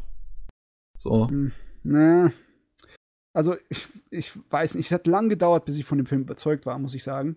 Also, da, dem muss man schon eine Chance geben. Nicht, erst, nicht nach der ersten halben Stunde abschalten, definitiv nicht, sonst. Wo, also für mich persönlich war halt, war ich tatsächlich am Anfang sogar noch begeisterter als am Ende so. Tatsächlich. Also bei mir war es so langsam, dass es bergab ging eher. Also, der Mittelteil hat bei mir, fand ich, gezogen. Ziemlich lang. Mm, ich weiß jetzt Ende- gar nicht. Ende Was, was, was genau hat dich da so gestört? Ähm, ja, wie gesagt, dass ich irgendwie nicht warm werden konnte mit all dem, was äh, nicht so übernatürlich war. Weil, Du meinst dieser ganze Beziehungskram, der dann zum Beispiel dann kam und sowas und das mit dem Bully. ja, nee, das Problem war, ist, dass der Film mich so wirre gemacht hat mit den ganzen Fragen, die er aufgeworfen hat, dass das andere nur gestört hat. Weißt du? Im Sinne von wegen, Hm, jetzt hat okay. er mich angefüttert hier, ja, und, aber äh, tut so, als wäre da nichts und kümmert euch um die kleinen Kids hier. Naja, okay. Ich meine, schlecht war es ja nicht, aber ich musste mich ein bisschen äh, zwingen, weiter zu gucken. okay. Äh, Eine Ähm. Sache, eine Sache, die auch daran lag, obwohl da könnte es jetzt sein, dass wir uns nicht einer Meinung sind, ist die Synchro, die deutsche bei mir gewesen. Ja. Also, ich bin, es kann gut sein, dass ich viel zu pingelig bin, aber ich habe die Synchro nicht gemocht. Das- Fand sie in Ordnung, würde ich jetzt persönlich sagen. Mein größtes Problem mit der Synchro ist eher das Drehbuch, weil sie halt so, weil sie halt Onesan wirklich benutzen, anstatt das mit große Schwester zu übersetzen, wo ich mir Also, halt immer wieder, immer wieder denke. Me- me- mein, also, meiner Meinung nach war das noch nicht mal die größte Schandtat, die sie begangen haben. So viel von dem Drehbuch redet sie, äh, hört sich an, als hätte jemand einfach nur Wörter übersetzt und nicht die Bedeutung der Wörter. Es hört sich nicht deutsch an, oft. Ich meine, mir tun die Synchronsprecher fast leid. Wie sollst du das in irgendeiner Art und Weise menschlich rüberbringen, was da steht? Ich muss jetzt gerade noch mal gucken, ob ich da richtig liege. Ich glaube, es waren ein paar Kindersprecher waren dabei, was ich bei so Filmen immer wieder gut finde. Ich Ich weiß, dass seine jüngere Schwester äh, definitiv ein Kindersprecher war. Guck mal gerade. Aber Ah, es gibt noch keine deutsche Liste. der Hauptcharakter war auf jeden Fall kein Kindersprecher. Ich glaube, das war Ja, der, Haupt- der Hauptfigur auf jeden Fall nicht. Mm, Es gibt leider noch keine deutsche Liste, deswegen kann ich jetzt nicht nachgucken. Ja, mm, ja, wie, ich, wie gesagt, ich fand sie halt an sich so für die Sprecher in Ordnung. Größtes Problem, äh, größtes Problem ist eher das Drehbuch und wenn halt Dinge irgendwie komisch übersetzt waren und halt dann wirklich, es, es, es, es triggert mich einfach immer wieder ungemein, wenn, wenn, wenn die Leute halt wirklich Onesan und Nichan oder was auch immer in den Anime nutzen, in der deutschen Synchro. Das Komische Weil- war, das verdammte Filmchen hier hat es nirgendwo benutzt, außer bei der einen. Ja, außer bei ihr. Was, was halt noch komischer wird, weil die kleine Schwester vom Protagonisten, die Ja. haben halt, die haben halt sich normal angesprochen, auf Deutsch. Ja. ich meine, wenn da mal ein japanisches Onichan kam, dann hat es einfach Brüderchen gerufen und das hat auch funktioniert, ne? Hm. Äh. Aber das Problem halt ist, ne, dass im Original das Mädel, das er anhimmelt, unser Hauptcharakter, auch keinen Namen Mhm. hat. Ja. Die hat halt nur Unei-san. Und es hört sich Äh. im Deutschen halt ein bisschen dumm, komisch an, wenn sie mit großer Schwester anschaut, anspricht. Aber er hätte sie auch einfach nur mit Schwester anschwätzen äh, Ja. können, ne? Weil sie war Genau. eine Krankenschwester beim Zahnarzt. Hm, stimmt, genau. Hätte ja, so hätte es ja auch, so hätte es auch nochmal Sinn ergeben. So hätte es doppelt Sinn ergeben. Klar, bei uns im Deutschen ist natürlich das Wort Schwester als Ansprache nicht wirklich mit dem Krankenhausdienst, sondern mit der katholischen Ordensschwester, mit der Mhm. Nonne verbunden. Das hört sich vielleicht ein bisschen komisch an, aber ich denke, es hätte trotzdem funktionieren können. Ja, was, was mit, was ist, das, das wäre noch eine zusätzliche Metapher, dass sie etwas Heiliges für ihn ist. Ja, das hätte sogar gepasst. Sie ist auf jeden Fall für ihn eine unerklärliche äh, äh, Person oder Präsenz. Ja. Wie das für so junge Leute halt ist, ne? Also, der Film war schon relativ clever geschrieben, muss ich sagen.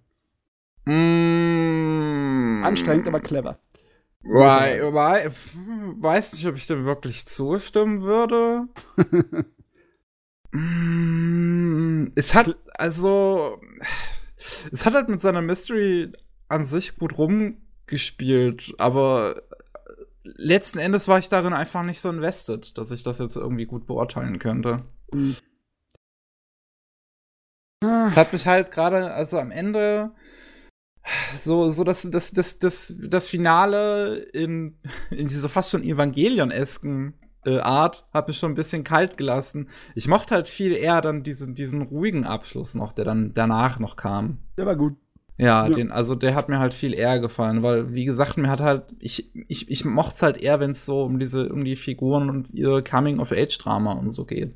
Und fand's halt auch tatsächlich sehr unterhaltsam, wenn Aoyama immer wieder über Brüste gesprochen hat. Besonders, weil er so wirklich eiskalt war, ne? So absolut faktenhaft so. Ich finde So, halt, so, ich, so. ich find diesen einen Dialog einfach so geil. Jed so, jedes Mal, wenn ich, jedes Mal, wenn ich aufgeregt bin, denke ich einfach an Brüste. Das beruhigt. Ja, das ist, das beruhigt mich. Der andere Junge so, ah, das finde ich aber keine gute Idee. Und er dann so, keine Sorge, ich mache das nur für 30 Minuten am Tag. Fantastisch, echt. das finde ich echt gut. Du, ich wüsste jetzt ehrlich gesagt nicht, in welche Schublade ich diesen Film stecken würde. Ich habe keine Ahnung, welche anderen Filme ich so als Vergleich ranziehen müsste, um dann zu empfehlen, zu sagen, ah, wenn ihr das und das gesehen habt, dann zieht euch Penguin Highway rein. Uff, eher nicht. es ist halt fast, also es ist mehr oder weniger so ein Night is Short als Kinderfilm. Ja, kann man sagen. Weil, also, also man merkt halt, ich, ich finde, man merkt schon die ähm, Handschrift des Autoren. Und nur, dass es hier halt einfach kindlicher gehalten ist, wo halt is Short übers Party und Erwachsenenleben und, und Sex und Bomsen ist, ist halt hier, ähm, ja, das, das Erwachsenwerden. So, also als, als, als kleines Kind größer werden, älter werden, so im Fokus. Ah jo, auf jeden Fall war Aber eine Sache hab ich, glaub, haben wir, glaube ich, noch nicht gut genug betont. Der Film sieht fabelhaft aus. Also Der ganz im Ernst. Film hat, äh, wie soll ich sagen, der Film hat mich irgendwie so ein kleines bisschen äh, ärgern wollen, habe ich die Meinung gehabt. Okay. Mit seiner Computergrafik. Der hat so viele Computereffekte, Mhm. die völlig versteckt sind. Am Anfang und am Ende tut er einem so ein bisschen anteasern. Ja, guck mal hier, wir benutzen viel schöne Computergrafik in diesem Anime. Aber dann äh, der Rest äh, von dem Film musst du richtig hingucken, um sie zu erkennen. Weil die sie so gut versteckt haben, die Schweine. Ja, ich meine, ich mein, ist das jetzt schlimm? Nee, das Ding hat echt mit mir gespielt. Ich fühle mich verarscht. Das, das finde ich halt an dem Film so, so aufregend. Oder das ist halt etwas, was allgemein äh, das Team dahinter, also Studio Colorido und, Ja. und der Regisseur, die ja auch so äh, tolle Kurzfilme wie Rain Town oder was ähm, du uns gezeigt äh, hattest, ich, wie, wie, wie, heißt es nochmal? Fumiko's Confession. So kleine Kurzfilme, die halt wirklich visuell einfach erstaunlich sind.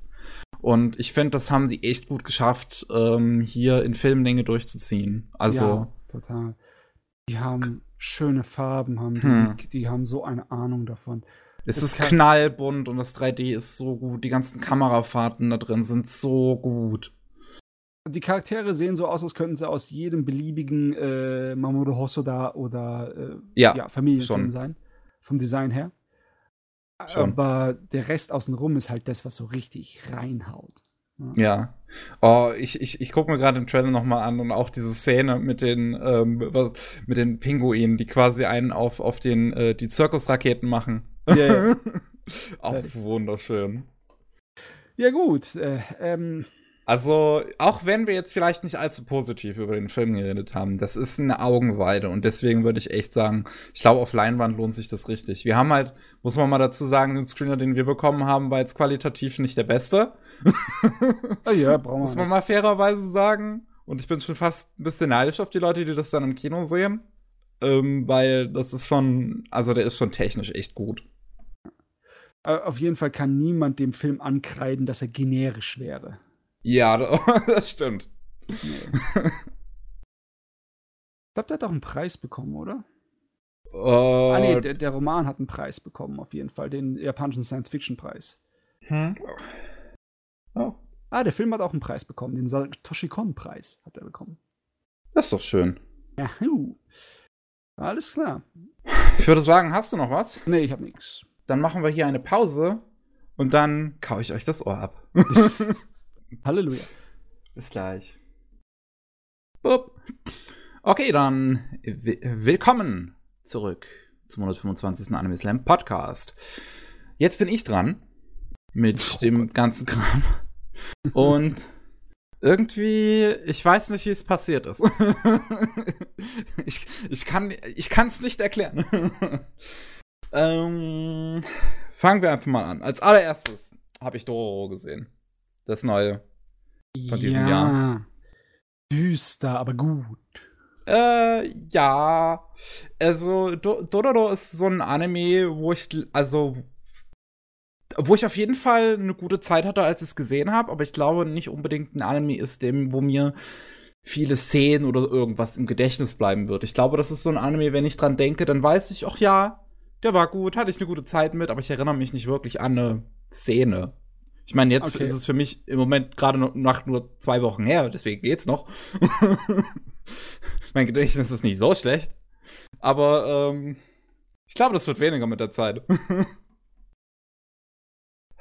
äh, fangen wir mal mit den Basics an. Dododoro äh, von 2019 ist ein Reimagining von dem ähm, alten Dododoro aus den 60ern von Tezuka von äh, äh, gemacht bei Studio Mappa und ich also es ist auf jeden Fall sehr düster. Ich weiß halt jetzt nicht, inwiefern das Original nicht schon vielleicht ein bisschen düster war.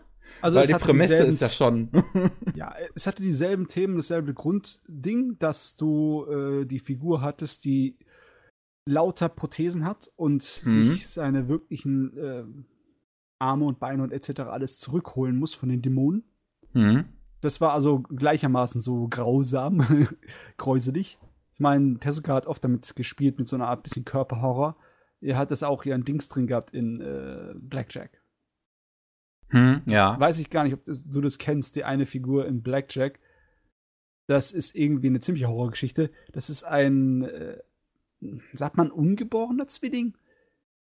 Wenn. Oh. Äh, wenn ein Zwilling nicht völlig geformt ist, aber noch am anderen Körper dranhängt. oh, oh, das klingt nach einer sehr düsteren Geschichte. Ja, die hat natürlich keinerlei Körper gehabt, aber er hat sie rausoperiert und er hat, äh, sie war am Leben, sie hat ein Hirn gehabt. Oh. und er hat äh, über Jahre ihr künstlichen Körper gebastelt. Natürlich ist es vollkommen unrealistisch, aber das ist hm. egal. Es ist auf jeden Fall so. ich mein, Blackjack ist jetzt nicht sonderlich realistisch. Nee, nee. Ich meine, Dororo auch nicht, aber da, das hat, das, Dororo hat äh, die Ausrede, es ist eine Fantasy-Geschichte, die mit Dämonen und Zeugs ja. im, im, Mittelalter von, Amer äh, von Japan spielt. Also. Genau. Der Plot ist nämlich, dass ähm, ein äh, Landherr, das Landherr Daigo, ähm, ein Pakt mit zwölf Dämonen macht, wo er halt verlangt, dass diese, also dass, dass sein Land schöner wird, dass sein Land wieder floriert.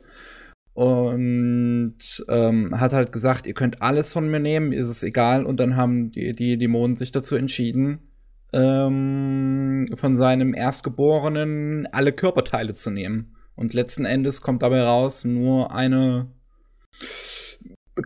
lebendige Hülle, wenn man so will. Ja, es ist wirklich arg. Er hat keine Arme, keine Beine, keine Augen, keine Ohren, keine Zunge, keine Nase, nichts. Er hat keine Haut. Keine Haut. Er ist einfach nur ein Hirn in einem, äh, ja, in einer Ruine eines Körpers eingeschlossen. Ja. Aber es lebt noch. Es lebt noch. ähm, Daigo schickt das Baby dann weg oder eigentlich sollen sie es halt quasi umbringen, aber ähm, die Frau, die das umbringen soll, ähm, packt's in ein Boot und lässt es dann treiben. Das wird dann letzten Endes von einem Mann namens Yokai gefunden, der ähm, zufälligerweise ziemlich gut darin ist, Prothesen zu machen. und ähm, den Jungen dann aufzieht und äh, Yak Yakimaru tauft. Mhm.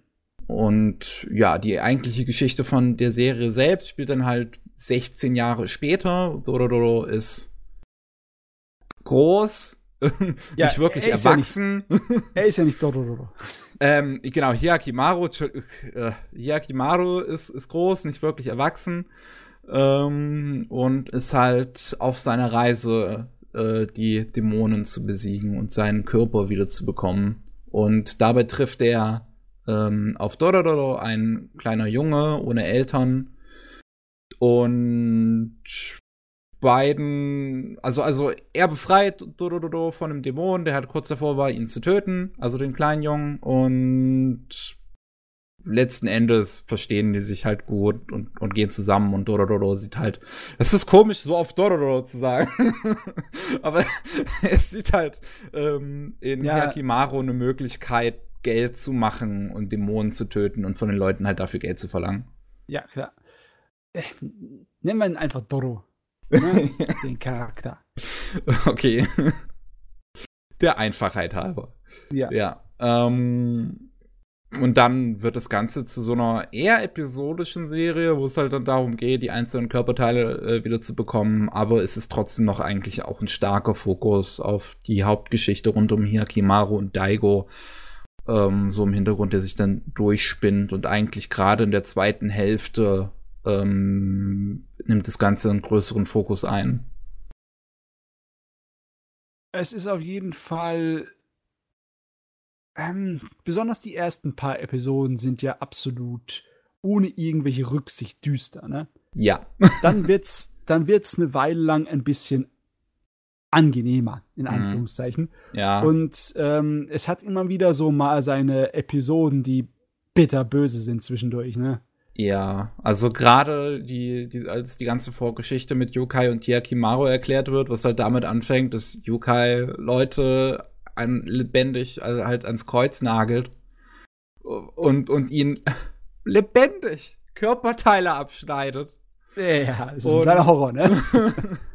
oder was unglaublich grausam ist, aber das ist halt so grausam, dass Yokai das in dem Moment halt selbst realisiert und sich eigentlich in den Tod stürzen wollte, aber das halt überlebt hat und dann halt sich zur Aufgabe gemacht hat, ähm, den Leuten viel eher zu helfen, indem er Prothesen herstellt und sie verschenkt. Hm. Es ist auf jeden Fall nie so gemacht, dass man meint, dass die Grausamkeit oder der Horror ausgeschlachtet wird. Ja. Es wirkt äh, natürlich als ein Teil von dieser düsteren, brutalen Mittelalterwelt. Ja, das ist halt bei Dororo, bei der, also bei der Serie jetzt wirklich gut gemacht, also finde ich. Diese, hm. diese ganze Brutalität, finde ich, wirkt nie edgy oder so, sondern das ist halt, das ist halt diese Welt. Ja. So, so ist es halt gewesen da. Im Endeffekt, das ist nicht so einfach, ne? Wenn du solches Zeugs hast und dann sagst, das ist nicht edgy. Du musst erstmal einen Beweis liefern, ne? ja, das stimmt. Aber hier, hier passt es einfach überraschenderweise wirklich. Ich finde, es ist jetzt auch schwer in Worte zu fassen, warum es passt jetzt ausgerechnet. Aber glaubt uns, es funktioniert. Also es funktioniert, ja. Ja. Es ist jetzt nicht irgendwie negativ auffällig oder so. Man muss halt schon einen starken Magen für die eine oder andere Szene haben. Ja, oder gewissen Fable für horrormäßige Sachen. Ja. Splatter und Zombie und Zeugs, etc. alles. Hat halt schon ein paar Momente, die echt ein bisschen hardcore sind. Ja. oh Mann, ey. Äh, Es gibt ein, einige Sachen sind ja. Die, eine der grausamsten Sachen finde ich noch immer die, die Menschen veranstalten. Da Hm. zieht einem echt das Herz ein zusammen. Meine Fresse. ja. Mm, Ja, die, die Serie ist auch überhaupt nicht. Also, ähm, wenn ihr irgendwelche Charaktere außerhalb der Hauptcharaktere seht, denen ihr irgendwie Sympathie entgegenbringt, Vorsicht. ne? die, die können ziemlich schnell sterben. Hm. Ja, entweder können sie ziemlich schnell sterben oder halt ziemlich schnell stellt sich heraus, dass sie doch nicht so gut sind. Ja, Es gibt halt irgendwie diese eine Comedy-Episode in der Serie, die halt, die halt so heraussticht, weil halt nichts Schlimmes darin passiert. das ist.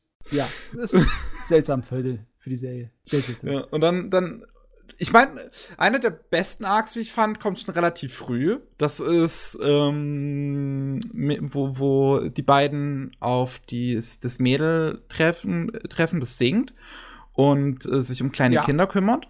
Oh, das ist die böseste Geschichte. Ja, das, oh. also das, das, das nimmt einem am Ende echt schon so, so, so ein bisschen mit und, und, und, es, es, es gibt halt so einen Moment, wo du dir schon denkst, oh, oh. Und Ja, aber, ja. aber es wird halt immer schlimmer. Das wird immer schlimmer. Da braucht man gar nichts verraten. Das muss man selber genießen. Ja. Genießen. Ja. Was ich bei der Serie sehr genossen habe, sind die ganzen Openings und Endings. Ich glaube, Ja, das ist cool. eine der wenigen Serien, wo ich wirklich sagen kann, ich finde jedes Opening und Ending gut. Ich meine, Also ausschließlich jedes. da kommt, da haben sie auch aufgetippt hier mit äh, richtig guten Künstlern, ne? Äh, Ja. Asian Kung Fu Generation ist auch dabei, gell? Ja, das, es hat mich sehr überrascht, als ich das dann gesehen habe. Ich muss aber tatsächlich sagen, bei der Serie ist der Asian Kung Fu Generation Song der langweiligste. Also, das, das schmerzt echt zu sagen, weil ich liebe Asian Kung Fu Generation. Das ist einer meiner Lieblingsbands. Aber ihr Dororo-Song ist halt echt einer ihrer mittelmäßigsten. Also mal ganz im Ernst. Der ist halt wirklich nicht so spannend. Also da ist das von äh, Siovachi, das erste Opening, so viel kreativer und besser. Das ist aber auf jeden Fall gut. Ja, die gut, gut, gut. Ja, auch die beiden Endings, wie schön, was für eine schöne, ruhige und melancholische Stimmung die haben, mag ich auch richtig gern. Und auch gerade das zweite Eve hat so eine schöne Stimme. Ja, ja, im Endeffekt, die Serie hat eine Menge zu bieten. Eine Menge Action, gute Animationen, eine schöne düstere Atmosphäre, Ja. Musik, stimmt Auch eine Menge. wirklich schön, schöne Hintergründe auch. Die sind, glaube ich, auch hier bei, von Studio Pablo, also auch die, die bei Made in Abyss und bei den Ghibli-Filmen die Hintergründe machen. Und die Mhm. sind hier eindeutig, also die sind hier mit, mit, ähm, mit, mit Farbpinsel gezeichnet. Die Hintergründe, und das sieht richtig schön aus. Also das gefällt mir hier auch richtig gut. Das Einzige, was mich ein bisschen gestört hat, ist, dass ich die Musik in der Serie, also den Soundtrack, nicht so spannend finde. ich der mich ist gar nicht dran. Genau, das ist halt das Problem. Der fällt nie negativ auf, aber der ist sehr uninspiriert. Was halt bisschen schade ist. Aber sonst gibt es eigentlich zu Dororo nicht so viel Negatives zu sagen. Ich glaube, es ist nur eine Serie, die an sich nicht so einen krassen Effekt auf mich hatte, würde ich jetzt sagen. Aber das ist jetzt auch nicht so schlimm, weil ich habe immer noch ähm, eine Menge, in Anführungszeichen, Spaß beim Schauen gehabt und das relativ schnell durchgebinged. Ja. Ähm, Ist auf jeden Fall eine sehr gute Art und Ja. Weise, ältere Tezuka-Sachen neu aufzulegen. Das ist Ja. definitiv erfolgreich gewesen bei dem hier. Was mich immer am meisten noch enttäuscht hat, ist, ganz, ganz ehrlich, so dieser Abschnitt, wo Dororo, ähm, wo Hyakimaru sein Schmerzempfinden wieder bekommt. Ich hätte gedacht, da könnte man sowas irgendwie Emotionales und Episches irgendwie draus machen, aber er tritt halt einmal ins Feuer und gut ist. so. Da dachte Ja, ich das mir jetzt auch, oh, oh. Mit vielen seiner Sinne, die er wieder bekommt, da ist das einmal ein kurzer, äh, schwerer Effekt, aber danach wird es nicht mehr so viel angesprochen, ne? Ja, es, er kann halt seine Arme und Beine immer sofort nutzen. Das ist halt das Einzige, was, glaube ich, ein großes Ding draus gemacht hat, ist, ist wenn, sein Hör wenn er sein Hören wieder bekommt. Ja. Da wird dann wirklich ein großes Ding dann auf einmal draus gemacht. Ich meine, okay, es ist einigermaßen zu verstehen, so wenn man das erste Mal hören kann. Und beziehungsweise für ihn ist es ja mehr oder weniger schon, ich glaube, der zweite Sinn überhaupt, den er bekommt. Aber es ist halt Ja. auch komisch, dass wenn er als sein, sein Schmerzempfinden wieder bekommt, also sein erster Sinn, dass ihn das nicht schon total überladet. So, er, er- ich meine, er spürt auf einmal den Wind wieder auf seiner Haut und alles Mögliche. Das müsst ihr doch total fertig machen.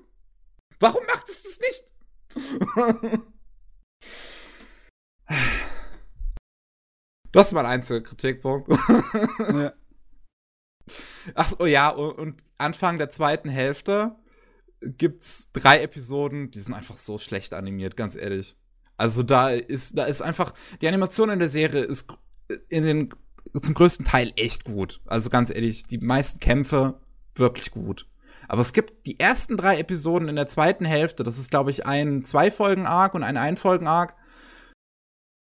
Da dachte ich, jetzt geht es einmal auf, jetzt, jetzt geht's bergab, dachte ich. Jetzt, oh mein Gott, jetzt wird die Serie auf einmal zum Chaos. Aber dann danach hat sie es zum Glück wieder gefangen. Ja, hm. Also ganz ehrlich, es ist meiner Meinung nach nicht so weit heruntergegangen, dass es mir das versauen würde. Aber man merkt schon, man sieht schon, ne? Gut, äh, genug zu. Das könnt ihr auf Amazon äh, Prime schauen oder nächstes Jahr auf Disc kaufen. Ähm, das nächste, was ich gesehen habe, ist, dann habe ich mir ein High Dive Abo geholt. Über High Dive Aha. haben wir vorhin gesprochen. High Dive ist so ein Streaming-Dienst, von dem ich nicht mal selber weiß, ob die überhaupt wissen, dass es die in Deutschland gibt. Weil der Wisst ihr, wo ihr überhaupt zu erfangen seid hier? deren Angebot ist halt sehr klein. Also wirklich sehr klein.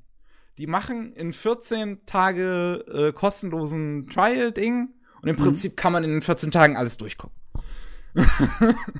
Okay. Und genau das mache ich gerade.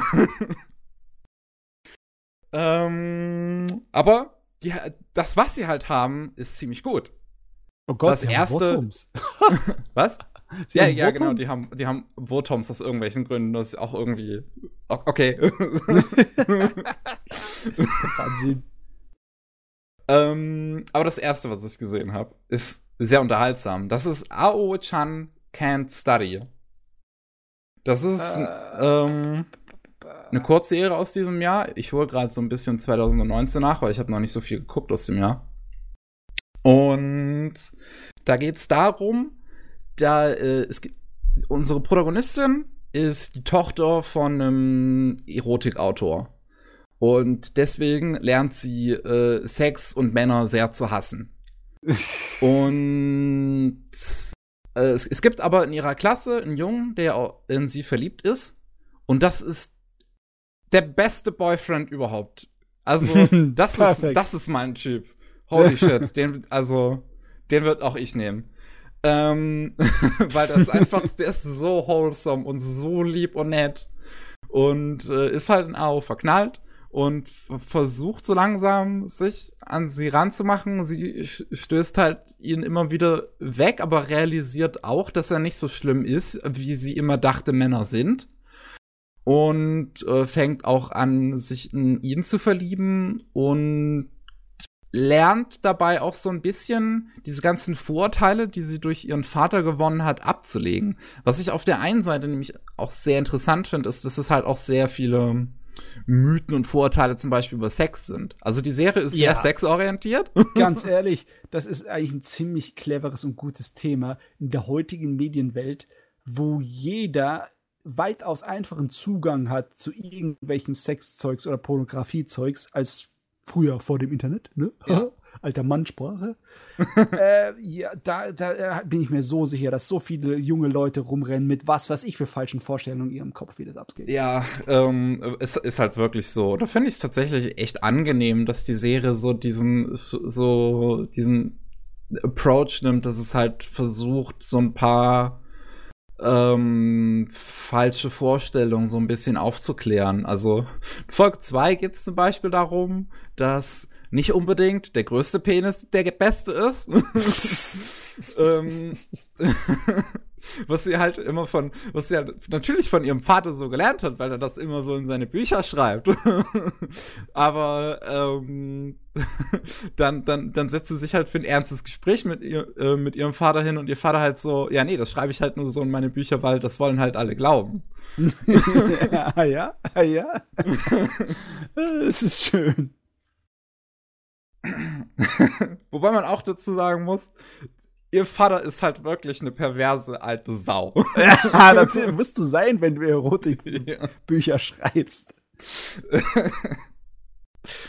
äh, es, ist, er ist ein sehr unterhaltsamer Charakter. Das ist einer dieser, dieser alten Leute-Charaktere, die halt als so kleine Chibi-Figur die ganze Zeit dargestellt werden. Ah, ein Was ich immer wieder lustig finde. Das ist so ein Klischee, das kriegt mich jedes Mal.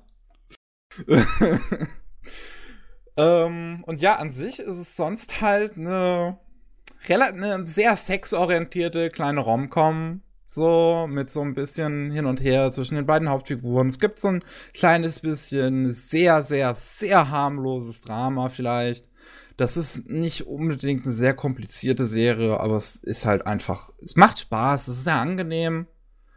Ähm, hat auch ein einigermaßen Ende. Ich meine, es basiert zwar auf einem fertigen Manga, aber der Manga hat, glaube ich, äh, ich, ich gucke einfach kurz, der Manga hat acht Bände, was man theoretisch in den Anime kriegen könnte, wenn der Anime hier nicht zwölf Minuten Episoden hätte. Ja, also, nee, das reicht nicht. Das nee, reicht nicht. Das reicht nicht. Ähm, ja, aber das, das kann man sich halt wirklich echt gut mal zwischendurch anschauen. Das hast du halt in zwei Stunden ungefähr durch oder zwei, drei mhm. Stunden ungefähr durch. Und ähm, ist halt eine sehr klassische Romcom, in der es halt sehr viel um Sex geht. Äh, passt. Ich bin verkauft. okay. äh, andersrum, du hast es an mich verkauft, oder? Ich habe jetzt keine Ahnung. Stimmt vielleicht. Du hast beide. gesagt, ich bin. Ich, ja. Nee, ich, also ich habe dich nicht verkauft, weil du gesagt hast, ich bin verkauft. Es könnte sein, dass beides stimmt. Es kann sein, dass ich verkauft bin. Ah. Ausverkauft. Gibt's nicht mehr. Eine Nein. Sache noch in der Serie, die, ich, die echt, die auch so komisch, die, die so witzig ist. Der Name. Also sie heißt Ao. Mhm. Also A und O. Ähm, ja. der Vater hatte die, begründet das halt mit A wie ein Apfel, O wie ein Orgie. ja, okay, von mir aus. Warum hat er dann für ihren Namen das Schriftzeichen für blau genommen? Blödschwätzer. Keine Ahnung. Ihr Vater ist ein Blödschwätzer. naja, kommen wir zur nächsten Sexserie. ähm, Gefällt mir richtig, was du heute aufhörst. also, Kurzer Fun Fact, der, der ist echt, das ist so ein lustiger Zufall. Sowohl die Serie jetzt eben, Ao-chan Can't Study und die zweite Serie jetzt, Old Maidens in a Savage Season, fangen beide in der zehnten Episode damit an, dass die weibliche Protagonistin nach sexy Underwear schaut im Internet. Zufall. Reiner Zufall. Ja, ich habe ja. mir auch Maidens in der Savage Season noch angeguckt, der neue äh, Mario Okada Anime. Ja, von dem Dimbola in der letzten Episode ja. richtig geschwärmt hat. Ja, genau. Und der ist jetzt, äh, der ist ja jetzt mittlerweile fertig. Deswegen habe ich ihn mir komplett reingezogen. Das ist halt der Grund, warum ich mir High Dive ähm, überhaupt erst geholt habe, weil ja. da läuft es. Dann oh. muss ich dich bitten, mich nicht komplett zu spoilern. Na, ich, ich versuche mich zurückzuhalten. Ich muss nur sagen, ich bin überrascht und ich würde sagen, dass Mario Okada hat so nicht zur Altersstärke gefunden, sondern wirklich zu einer kompletten neuen Stärke, würde ich in der Serie fast schon sagen. Weil die ist, ist vom, von der Prämisse ist ja sehr ähm, Okada-typisch. So, also, mhm. ne, es ist halt ein Haufen Teenies und Liebe und, und alles ist kompliziert. Sehr Okada. Aber dann ist es halt in dem Ton der für Okada überhaupt nicht gewöhnlich ist. Also ja, es, es, es ist halt kein Stück dieses übliche Melodrama, wie es in Anthem of the Heart oder Anohana ist. Ja, ja. Oder Nagino Asukara, sondern es ist sehr leicht. Das würde ich unterschreiben, denn mir haben die paar Episoden, die ich davon gesehen habe, auch gut gefallen. Weitaus besser als andere Okada-Sachen. Ja, also ich glaube, wer sonst nicht unbedingt was mit Okada-Sachen anfangen kann, könnte um Maidens eine Chance geben, weil es halt was sehr anderes ist als ihre üblichen Werke. Also hm. vom, vom Ton her zumindest. Und äh, ich, ich meine, es gibt immer noch so ein bisschen Drama und wird halt immer noch so zum Ende ein bisschen traurig. Das ist halt. Ich meine, du musst letzten Endes auch irgendwo einen Dramabogen in der Serie haben. Ja, von klar. daher. Logisch. ähm, aber ich war, ich war einfach, ich war komplett baff von dieser Serie. Ich habe es überhaupt nicht erwartet. Ich habe es wirklich überhaupt nicht erwartet. Ich war so baff. Du hast ich mein, also den Dimbula kein Wort geglaubt. Nein, nein, ich, ich habe ich hab schon damit gerechnet, dass ich die Serie mögen würde. Aber ich habe nicht damit gerechnet, wie sehr ich sie mögen würde. Oh, das natürlich hört man gerne. Weil ich finde die, ich finde die von vorne bis hinten einfach grandios. Äh, also kurze, kurze Erklärung so für, für den Plot. Ist ja jetzt nicht so kompliziert. Ist ja klassisches nee. Highschool-Liebesdrama. Ähm, letzten Endes, unsere Hauptfiguren sind ähm, alle im Literaturclub. Das sind alles sehr scheue Figuren, also die nicht unbedingt gut mit Sex können. Ähm, aber. Schüchtern. Schüchtern sagt man, glaube ich. Scheu sagt man bei Tieren. okay, sehr schüchterne Figuren, die nicht so gut mit, äh, die nicht so gut mit Sex können, uh, und aber halt in ihrer Literaturclub öfters mal irgendwas lesen, so, wo es um Sex geht oder Sexszenen hat, weil das ist halt Literatur. Und ähm, dann kommen sie halt irgendwann auf die Idee, ähm, eine Bucketlist zu machen. So, was wären die letzten Worte, die sie machen, äh, die letzten Dinge, die sie machen wollen würden, bevor sie sterben? Und er sagt halt, äh, einer der Figuren namens Nina sagt Sex. Sie würde gerne einmal Sex haben. Und war absolut ohne Verzögerung. Direkt so. Gefragt, bumm, Sex. Best Girl. Da ist er. Ja, wo sie halt so die ganze Zeit immer so, so, so drüber reden und da sehr schüchtern sind, sagt Nina halt, ähm, direkt, sie würde gerne einmal Sex haben. Man muss aber auch dazu sagen, Nina ist halt die fast schon erwachsenste in der Gruppe. Also sie ist ja. die, die auf jeden Fall von sich selbst überzeugt ist, dass sie die erwachsenste ist. Ja, so kann man das gut halten. ähm, und das löst halt so ein bisschen Nachdenken in allen Figuren aus, weil alle realisieren so langsam, dass Sex halt ähm, oder allgemein sexuelle Dinge ein immer größerer Teil ihres ihres Lebens werden. Also dass es, äh, dass sie häufiger davon davon lesen, dass sie häufiger drüber denken und so weiter. Also, dass sie halt, dass sie halt ganz klassisch erwachsen werden. Letzten Endes. Und. Schwül immer noch. Sie kommen in die Pubertät. ja. Und dann ist es halt im Prinzip viel hin und her. So, wer kriegt wen und, und so weiter. so, so, so wirklich weiter über den Plot zu reden, würde da jetzt nicht wirklich Sinn ergeben, weil das wäre sonst nur Spoiler. Ja, ähm, ich kann nur das wiederholen, was ich letztes Mal auch gesagt habe.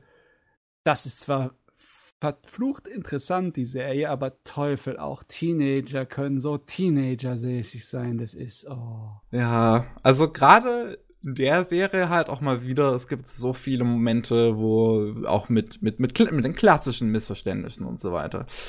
Ähm, ich muss aber auch sagen, dass es halt einiges gibt, was mich sehr auch wieder sehr überrascht hat in der Serie, von dem, wie es gewisse Thematiken angeht. Also, wie, wie weit hast du gesehen, Matze? Ich glaube, Episode 4 oder so, 3 oder 4. Episode 4. Dann müsstest du aber auf jeden Fall äh, von der Lehrer-Schüler-Beziehung mitgekriegt haben. Äh, also ja, von ja. dem Mädel, was in ihren Lehrer verknallt ist. Ja, ja, ja. Mitbekommen bin uh, ich das schon. Und die Serie geht ich finde, erstaunlich gut damit um. Also dafür, dass es halt auch nur ein Teil der Geschichte letzten Endes ist, weil halt jede Figur ihren eigenen Story-Arc letzten Endes hat. Ja. Ähm, ist es, hat's mich echt überrascht, dass es doch irgendwie an keiner Stelle wirklich problematisch geworden ist. Und es gibt auch noch zum Beispiel eine andere Figur, ich weiß nicht, ob du, ob das, das könnte, das könntest du vielleicht auch schon gesehen haben, das kommt relativ früh, wo Nina über ihren Lehrer, über ihren Schauspiellehrer redet, ähm, mit äh, Izumi, also dem, dem besten Freund von der Protagonistin. Ähm, und äh, halt erklärt, wie der, Lehr wie der so drauf ist und dass er halt einen sehr komischen Fetisch für Kinder hat. Und ich weiß gar nicht, das habe ich, glaube ich, nicht mehr, noch nicht mehr, noch nicht, nicht gesehen. Um, ja, also es gibt halt diesen einen Regisseur und Nina ist halt als kleines Kind bei diesem Regisseur in der Schauspiellehre gewesen und dieser Regisseur trainiert ausschließlich Kinder, ausschließlich kleine Kinder. Weil er ein fucking pädophiler Typ ist. und es, es ist ist es unglaublich unangenehm in dieser Serie, aber das ist halt der ganze Punkt von dieser Plotline. Und fuck, ist es unangenehm. ja. Äh, wobei ist da, da, auch eine lustige Sache. Ähm, als ähm, Nina das Izumi erklärt, äh, antwortet halt Izumi im japanischen äh, Skript, also im, im Japan, Japan, der japanische Voice Actor sagt halt, er hat halt im Skript stehen Lolicon zu, als Beschreibung für diesen Typen. Ja. Ähm, High Dive, die Leute bei High Dive haben das halt äh, in den Untertiteln übersetzt mit ähm, wie, was ist das, subjektiv für Pädoph äh, Pädophiler. Ähm, als Pädophiler haben die das halt übersetzt. Und da gab es in der Anime-Szene irgendwie großen Aufschrei. Oh mein Gott, die haben Lolicon mit Pädophilie gleichgesetzt. Es ist auch im Endeffekt falsch als Übersetzung, weil ähm, die Japaner benutzen ein anderes Wort, wenn sie über Pädophile reden. Ja, wobei es mich halt in der Szene wirklich überrascht hat, dass sie halt im japanischen Skript wirklich Lolicon sagen und nicht einfach direkt Pädophile. Ja, weil der Typ ist fucking pädophil. Ja, wahrscheinlich soll es ausdrücken, dass der, äh, der Izumi das nicht so, äh, noch nicht so verstanden hat, sondern eher als einfach so ein nicht so schlimm als so ein Fetischtyp. Hm, das kann sein, tatsächlich, ja. Das kann man da rein interpretieren und das geht natürlich beim Deutschen verloren, weil er ähm, besonders weil äh, Lodikon ist definitiv die Bezeichnung, wenn du auf äh, die gezeichneten Viecher abfährst. ne? Nicht hm. auf die echten. Die echten Viecher. Die echten Viecher. ich bin heute bei den Viechern, ne? Das ist nicht gut. Ah. nee, aber ja klar, es ist schon ein bisschen problematisch, das bei der Übersetzung so drunter zu schreiben, aber ja, du kennst das Internet, ne? Das macht ja. jeder fliegende Elefanten. Ja, und gerade hier in dem Kontext, ganz ehrlich, also ergibt es einfach Sinn. So. Ähm, und sonst, äh, ich weiß gar nicht, warum ich das jetzt erzählt habe. Ich glaube einfach nur, weil ich auf diesen komischen, diese, diese, diese, diesen komischen Internet äh, ähm, die Furore ansprechen wolltest. Ne? Genau, Furore, diese komische Internet-Furore ansprechen wollte. Auf jeden Fall, du hast es auch erwähnt, weil du der Meinung warst, dass es ziemlich äh, gut gehandelt wurde. Das ist, ja, stimmt, äh, genau. Also sensibel auch, umgegangen. Da ja.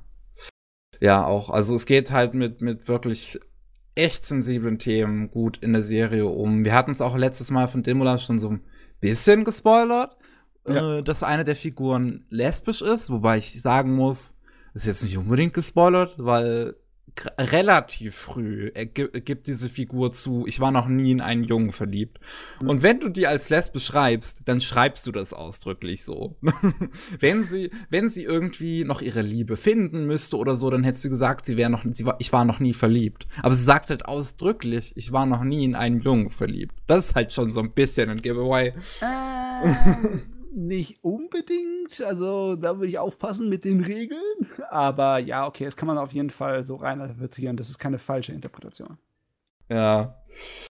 Äh, und sie ist auch gut gehandelt in der Serie. Also wirklich. Ähm, ich mag, ich mag diesen Abschnitt, wenn sie halt das selbst realisiert und für sich, für sie selbst dieses Geschlechterdenken an sich irgendwie ein großes Thema wird. Und es gibt eine Szene, das ist jetzt wirklich kein zu großer Spoiler, weil das ist jetzt nicht so eine extrem besondere Szene, aber es gibt eine Szene, wo sie, ähm, also Momoko, das ist die Lesbe, und, und, und Kazusa, die beide sind absolut beste Freunde. Und ähm, die sitzen am, am Fluss, am, am Flussufer und ähm, erzählen halt und, und, und, reden halt so miteinander. Und ähm, die haben am Anfang der Serie so ein Spiel gemacht, ähm, wenn du mit jemandem schlafen müsstest oder die Welt geht unter, mit wem würdest du schlafen? Ja. Ähm, und das bringt Momoko in dem Moment wieder au auf, aber ändert halt die, ähm, die, die Voraussetzungen, sondern sie sagt, ähm, wenn du mit mir oder unserem Lehrer schlafen müsstest, mit wem würdest du schlafen? Und äh, Kasusa antwortet halt letzten Endes darauf, hm, ich mag dich ja schon an sich sehr gern, aber ich müsste ja einen Mann nehmen, oder? Und man merkt in dem Moment, wie kaputt diese Antwort Momoko macht, weil sie halt, weil sie halt in dem Moment von sich denkt, sie wäre nicht normal. Mhm. Das ist natürlich scharfer Tobak. Ja. Äh, gut, die Serie ist definitiv nicht leicht. Sie ist vom Ton leichter geschrieben, als die eigentlichen Thematiken tatsächlich in der Serie sind. Ja, das stimmt. Was überraschend ist für eine Mario Kart, Hat sie gut gemacht. Also wirklich, ich finde Omaidens richtig gut. Also ernsthaft jetzt. Es, ist, es gibt so viele schöne Momente in dieser Serie, wo ich richtig Gänsehaut hatte. Gerade weil die ganze Regie und, und wie es Musik benutzt so gut ist. Es ist halt immer, es, es gibt pro Folge vielleicht ein, zwei Momente, wo du es immer wieder hast. So, dass es langsam, das Bild baut sich so ein bisschen Tension auf. Du hast so ein bisschen ähm, Hintergrundklavier ähm, da, da so spielen und es wird und, und dann kommt diese große Durchbruchmoment Durchbruch und ich krieg da einfach jedes Mal wieder Gänsehaut. Es wurde nicht langweilig. Gut, vielleicht sollten wir aufpassen. Wir haben ja auch im letzten Podcast schon darüber geschwärmt. Ja, ich glaube, es war genug Schwärmerei dazu. Ja, ja. Schwärmen wir über was anderes. Hast du nur Sachen geguckt, die du beschwärmen kannst? Ähm, ich möchte an der Stelle an der Stelle mal sagen, ähm, ich gebe nicht oft Zehner raus. Also ich gebe, also allgemein, ich finde Scores relativ doof. Ich trage das bei Anime-List, trage ich Scores immer nur so ein, um das so ungefähr zuzuordnen. Aber das bedeutet jetzt für mich immer nicht so viel. Aber Zehner gebe ich schon immer nur so wirklich an die Dinge raus, die meine absoluten Favoriten sind. Und diese Woche hatte ich echt, also diese zwei Wochen hatte ich echt gute zwei Wochen. Weil ich, ganz ehrlich, ich habe um Maidens eine 10 gegeben. Ich bin mir noch nicht sicher, ob ich dabei bleibe tatsächlich. Ähm, aber ich habe es erstmal die 10 gegeben. Das gleiche gilt für Review Starlight. Das habe ich ah. gesehen. Und ja, das hat mich auch echt aus dem Hocker gehauen. Ich kann mich noch erinnern, dass die Kritiker, als das Ding rauskam, total abgefahren sind auf das Zeug. Ich habe es noch nicht gesehen. Jo, ähm, zu Recht total drauf abgefahren. ähm, Review Starlight ist eine Originalserie bei Kinema Citrus entstanden unter der Regie von Tomohiro Furukawa. Der äh, hat in der Vergangenheit sehr, sehr viel ähm, mit, mit, mit Ikuhara zusammengearbeitet, unter anderem bei Yurikuma Arashi, aber auch schon bei Utena. Und man merkt, dass er so dass er sehr inspiriert ist ähm, von Ikuhara, denn Review Starlight fühlt sich definitiv wie ein Ikuhara-Anime an, auch wenn es nicht von ihm ist. Ui. ähm, das äh, ist natürlich, das, den, den Eindruck habe ich von den Trailern und Vorschauen nicht bekommen. Oh, äh, das, das, das, das, äh, das wird aber noch. Das ist so ein Ding, das zieht sich, zieht sich bis zum Ende hin und haut dann ein Banger nach dem anderen raus. Okay, okay. ähm, also, Prämisse ist, wir haben eine, ich glaube, es ist sogar eine Mädchen-only ähm, Schauspielschule, beziehungsweise es wird Music Academy genannt. Aber im Prinzip gibt es da halt drei Gruppen. Es gibt die, die lernen Schauspiel und Tanzen. Mhm. Und es gibt die, die lernen Skript schreiben. Und es gibt die, die lernen äh, Bühne. Also Bühnenaufbau und so. Yes. Und äh, unsere Hauptfiguren gehören allesamt zu der Gruppe, die das Schauspiel lernt. Und Puh, jetzt muss ich überlegen, wie fangen wir so wirklich an? Unsere Hauptprotagonistin ist Karen. Äh, Karen hat in ihrer Kindheit ein Mädchen namens Hikari äh, gekannt, die haben sich super verstanden, waren beste Freunde auf alle Zeiten und Hikari ist dann irgendwann nach England gezogen und hat, ist da auf eine Schauspielschule gegangen. Äh, jetzt kommt sie wieder äh, auf diese Schauspielschule, wo Karen ist und plötzlich fangen Dinge an, weird zu werden. Karen folgt äh, eines Abends Hikari, weil Hikari ist irgendwie immer so abends irgendwie noch draußen, schon längst nach, nach ähm, Ausgesperre. Und eines Abends folgt Karen ihr dann und landet dabei in den sogenannten Auditions. Mhm. Äh, das sind Untergrund Auditions, also das ein geheimer Fahrstuhl führt zu so einer riesigen großen Bühne im Untergrund unter der Schule.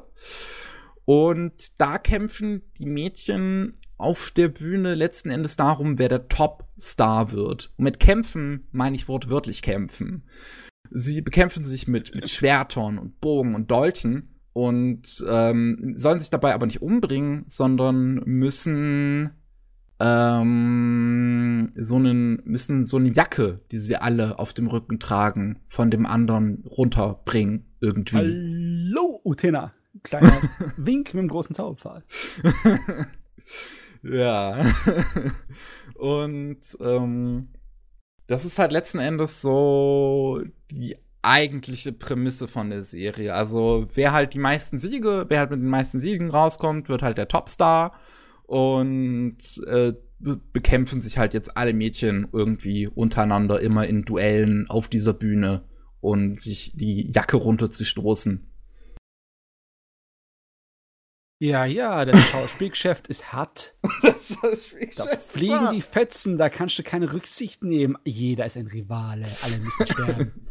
ja. Ähm, auch noch dazu gesagt ist, das wird, diese Auditions werden beobachtet, organisiert, mehr oder weniger, von einer riesigen Giraffe. Mhm. Also, einer, also von einer sprechenden Giraffe, Giraffe, die immer wieder sagt, uh, I understand. Also, ah, wakarimasu, wakarimasu.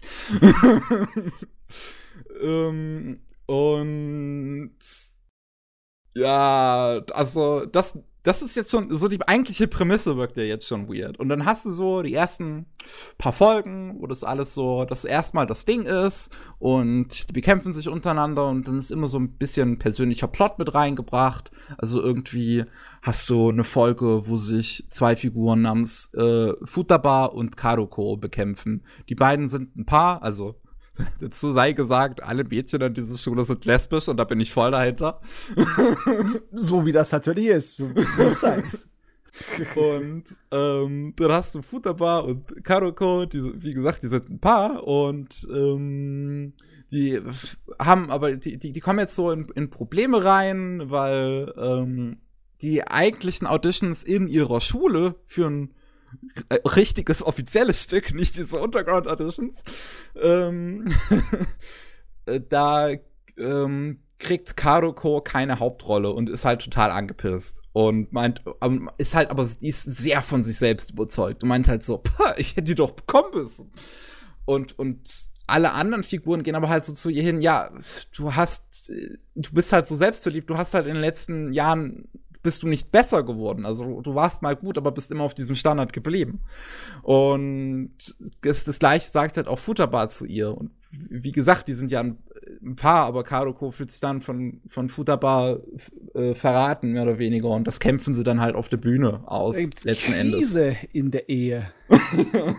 ja, da ist der Rosenkrieg, fängt an. Wird ausgetragen ja. mit Waffen. Geil. das ist halt so das, das, das Ding für, wie gesagt, die ersten paar Folgen. Das ist immer so halt die persönliche Krise so ein bisschen in den Kampf mit reingebracht wird. Dann kommen die Twists. ups, ups, ups, ups. Und dann merkst du, oh, da ist einiges mehr dahinter. das ist gut. Das ist echt fein. Ich habe gedacht, das wird einfach nur äh, so ja auf dieser Ebene bleiben. Weißt nee. du? Äh, ich dachte einfach, das wäre einfach nur, die würde ihren Spaß haben mit der Serie. Ne? das einfach irgendwie ausschlachten, äh, eine übertriebene Art und Weise, wie Rivalität im Showbusiness ist. Ne? Ja. Aber wenn da natürlich irgendwie was Wildes, Ikuhara-mäßiges hinten dran steckt, mit Symbolik und Sozialkritik und allem möglichen Müll, der er normalerweise immer reinsteckt bei sich, hm. dann Oh, ja. Dann fängt es bei mir an, hier zu brodeln. Da oh, das wird, Lust darauf. Das wird so gut. Also erstmal die Regie in dieser Serie ist auch so. Ah, die Bildsprache ist so gut. Also wie auch mit Lichtern gearbeitet wird. Es gibt eine, eine Episode, ich versuche jetzt so spoilerfrei wie möglich zu sagen. Ähm, die führen am Anfang so ein Stück auf namens Starlight. Da geht es um zwei sich Liebende und die ähm, werden halt auf der Bühne, wird eine Liebende immer grün beleuchtet. Nee, warte, jetzt muss ich überlegen, welche Farben sind es? Ähm, rot beleuchtet und die andere, doch müsste grün sein, grün beleuchtet. Äh, und äh, die Serie ist halt sehr paarfokussierend an sich also natürlich, es gibt halt immer diese Duelle, aber du hast allgemein ist der Fokus immer irgendwie darauf, dass es um die, um die Beziehung speziell zwischen zwei Figuren geht. Und da hast das, das, das hast du halt die ganze Serie, aber dann hast du eine Figur, die die ganze Zeit alleine ist. Also die keine wirkliche, die eine Freundin hat, zu der sie immer geht, sondern halt ja, so ein bisschen befreundet mit allen ist und halt sehr mhm. alleine in dieser Welt ist. Und wenn sie dann auf der Bühne ist, werden die Szenen immer gelb beleuchtet.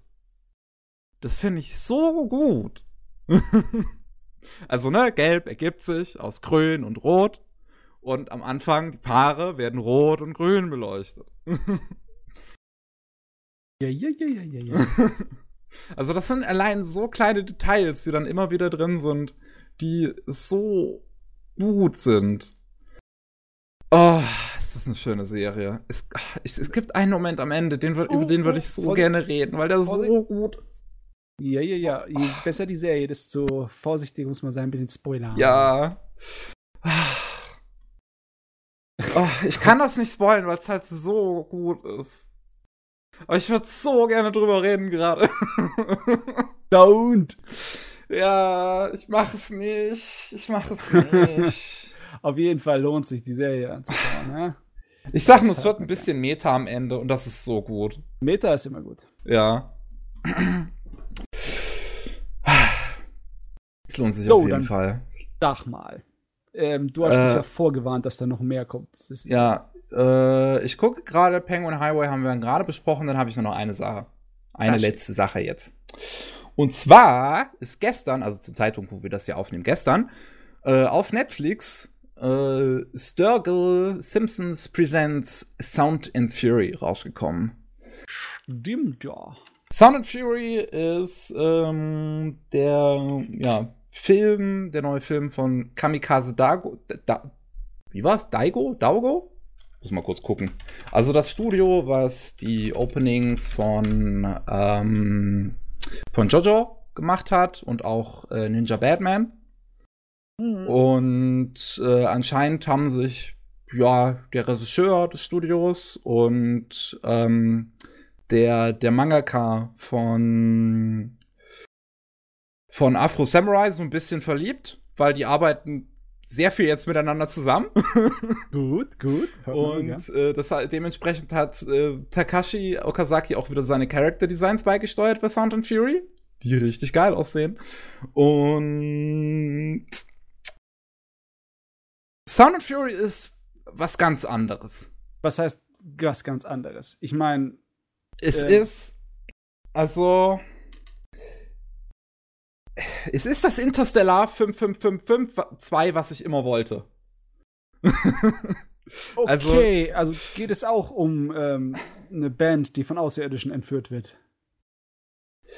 Ähm, keine, es, es, es, es, geht nicht wirklich um eine Band, die jetzt entführt wird. Also, Sturgill Simpsons ist ein amerikanischer Musiker, mhm. der, dem sein Stil ist sehr schwer in Worte zu fassen. Er mixt Rock mit Country, mit Techno Okay. Und ne, der Film heißt äh, voll Sturgill Simpsons Presents Sound and Fury. Und sein neues mhm. Album heißt Sound and Fury. Und dementsprechend ist hier basiert das, der Film auf seinem Album. Und es ist auch so, dass kein Wort in dem Film gesprochen wird.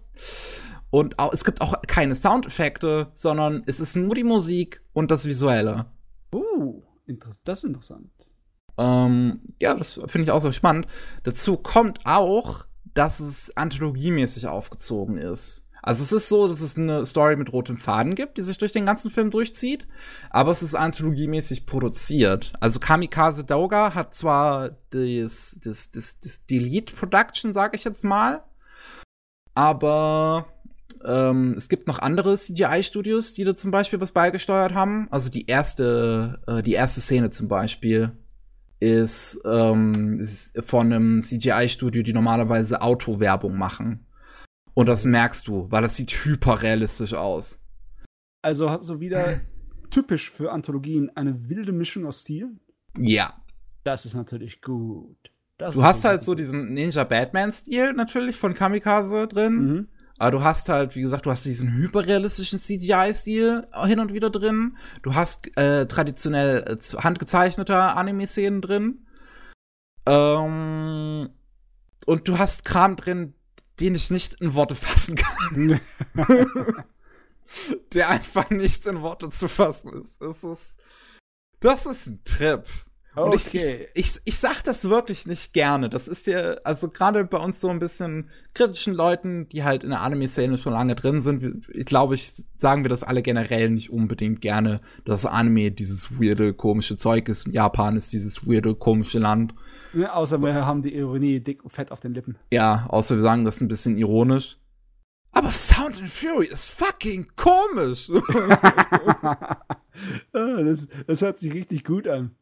Also, also, es gibt, es, es gibt, es gibt, im, im Speziellen gibt es zwei Shorts in dieser Anthologie, die ich, ich kann die nicht beschreiben. Es geht nicht. Es, ich, ich überlege, wie ist jemand, der diese Idee hatte, zu seinen Leuten im Studio gegangen und hat, hat ihnen gesagt, mach das.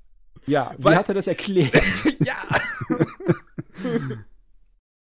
Weil es gibt halt einen Short, der fängt damit an, dass ein Typ fängt in so einem weißen Raum, der ist komplett weiß, ähm, läuft er vor äh, komplett schwarzen Figuren weg. Also sie sind halt, ne, kompletter Kontrast.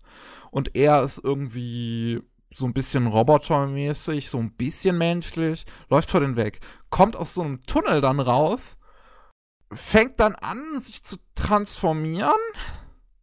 Also, da hört's auf. da hört's auf. Er fängt irgendwie an, sich zu transformieren und da gibt's nur noch Farben und Formen und komische Lichter. Ja, ich könnte jetzt so klugscheißerisch daherreden, dass die Transformation ein ganz wichtiges Thema im Manga-Anime ist und eine absolut hier äh, wegweisende und formgebende bla bla bla bla bla. Ich scheiß drauf. Hauptsache er transformiert sich in irgendwas Cooles. Im, ist es auch einer der Shorts, bei dem ich nicht wirklich weiß, was der mit den Rest der Shorts zu tun hat? ähm, also es, die, es, es gibt eine eigentliche Story, äh. dass mh, mm, in einem Ninja-Dorf sind zwei Amerikaner sind da reingegangen, haben alles niedergeballert. Dann kommt halt, dann äh, kommt der Vater von, also der, der Anführer von dem Ninja-Dorf kommt da zurück, sieht, dass alle tot sind, schwört auf Rache, wird selber umgebracht und dann macht es seine Tochter. Und deren Rachefeldzug verfolgt man. Was auch super komisch ist. Also das Ganze ist überhaupt nicht irgendwie linear erzählt oder so. Das springt hin und her, wie es will. Mhm. Und die Szene, wo sie dann letzten Endes die Bösen bekämpft, ist nach den Credits. Aha, cool. Okay. Ah, gut, gut zu wissen hier. Danke für die Vorwarnung, dass man hier warten. ja, da kommt nach den Credits kommt noch was. und zwar so ziemlich die Szene, die alles zusammenfügt, so ein bisschen. Weil du hast so, so wie es dann vorher ist, hast du, dass sie auf die Bösen zugeht und dann fängt sie plötzlich an, mit allen Sklaven von den Bösen an zu tanzen. Ein Also dann, sie, sie, sie, sie geht auf die zu, Schnitt, tanzen. Mhm. Oh Gott, ey, Mann, ich kriege jetzt richtig Lust, wieder durch diese ganzen Anthologien durchzugehen, die wir im Laufe der Jahre hatten, ne? im Anime-Bereich. Äh, Das Ding geht auch nur 41 Minuten, by the way, kurz, um Ah. kurz zu sagen. Also das ist mal schnell weggeschaut. das ist etwas kürzer für eine Anthologie. Ja. Obwohl, die meisten gehen eine Stunde oder weniger, ne? Ja. Aber halt ernsthaft.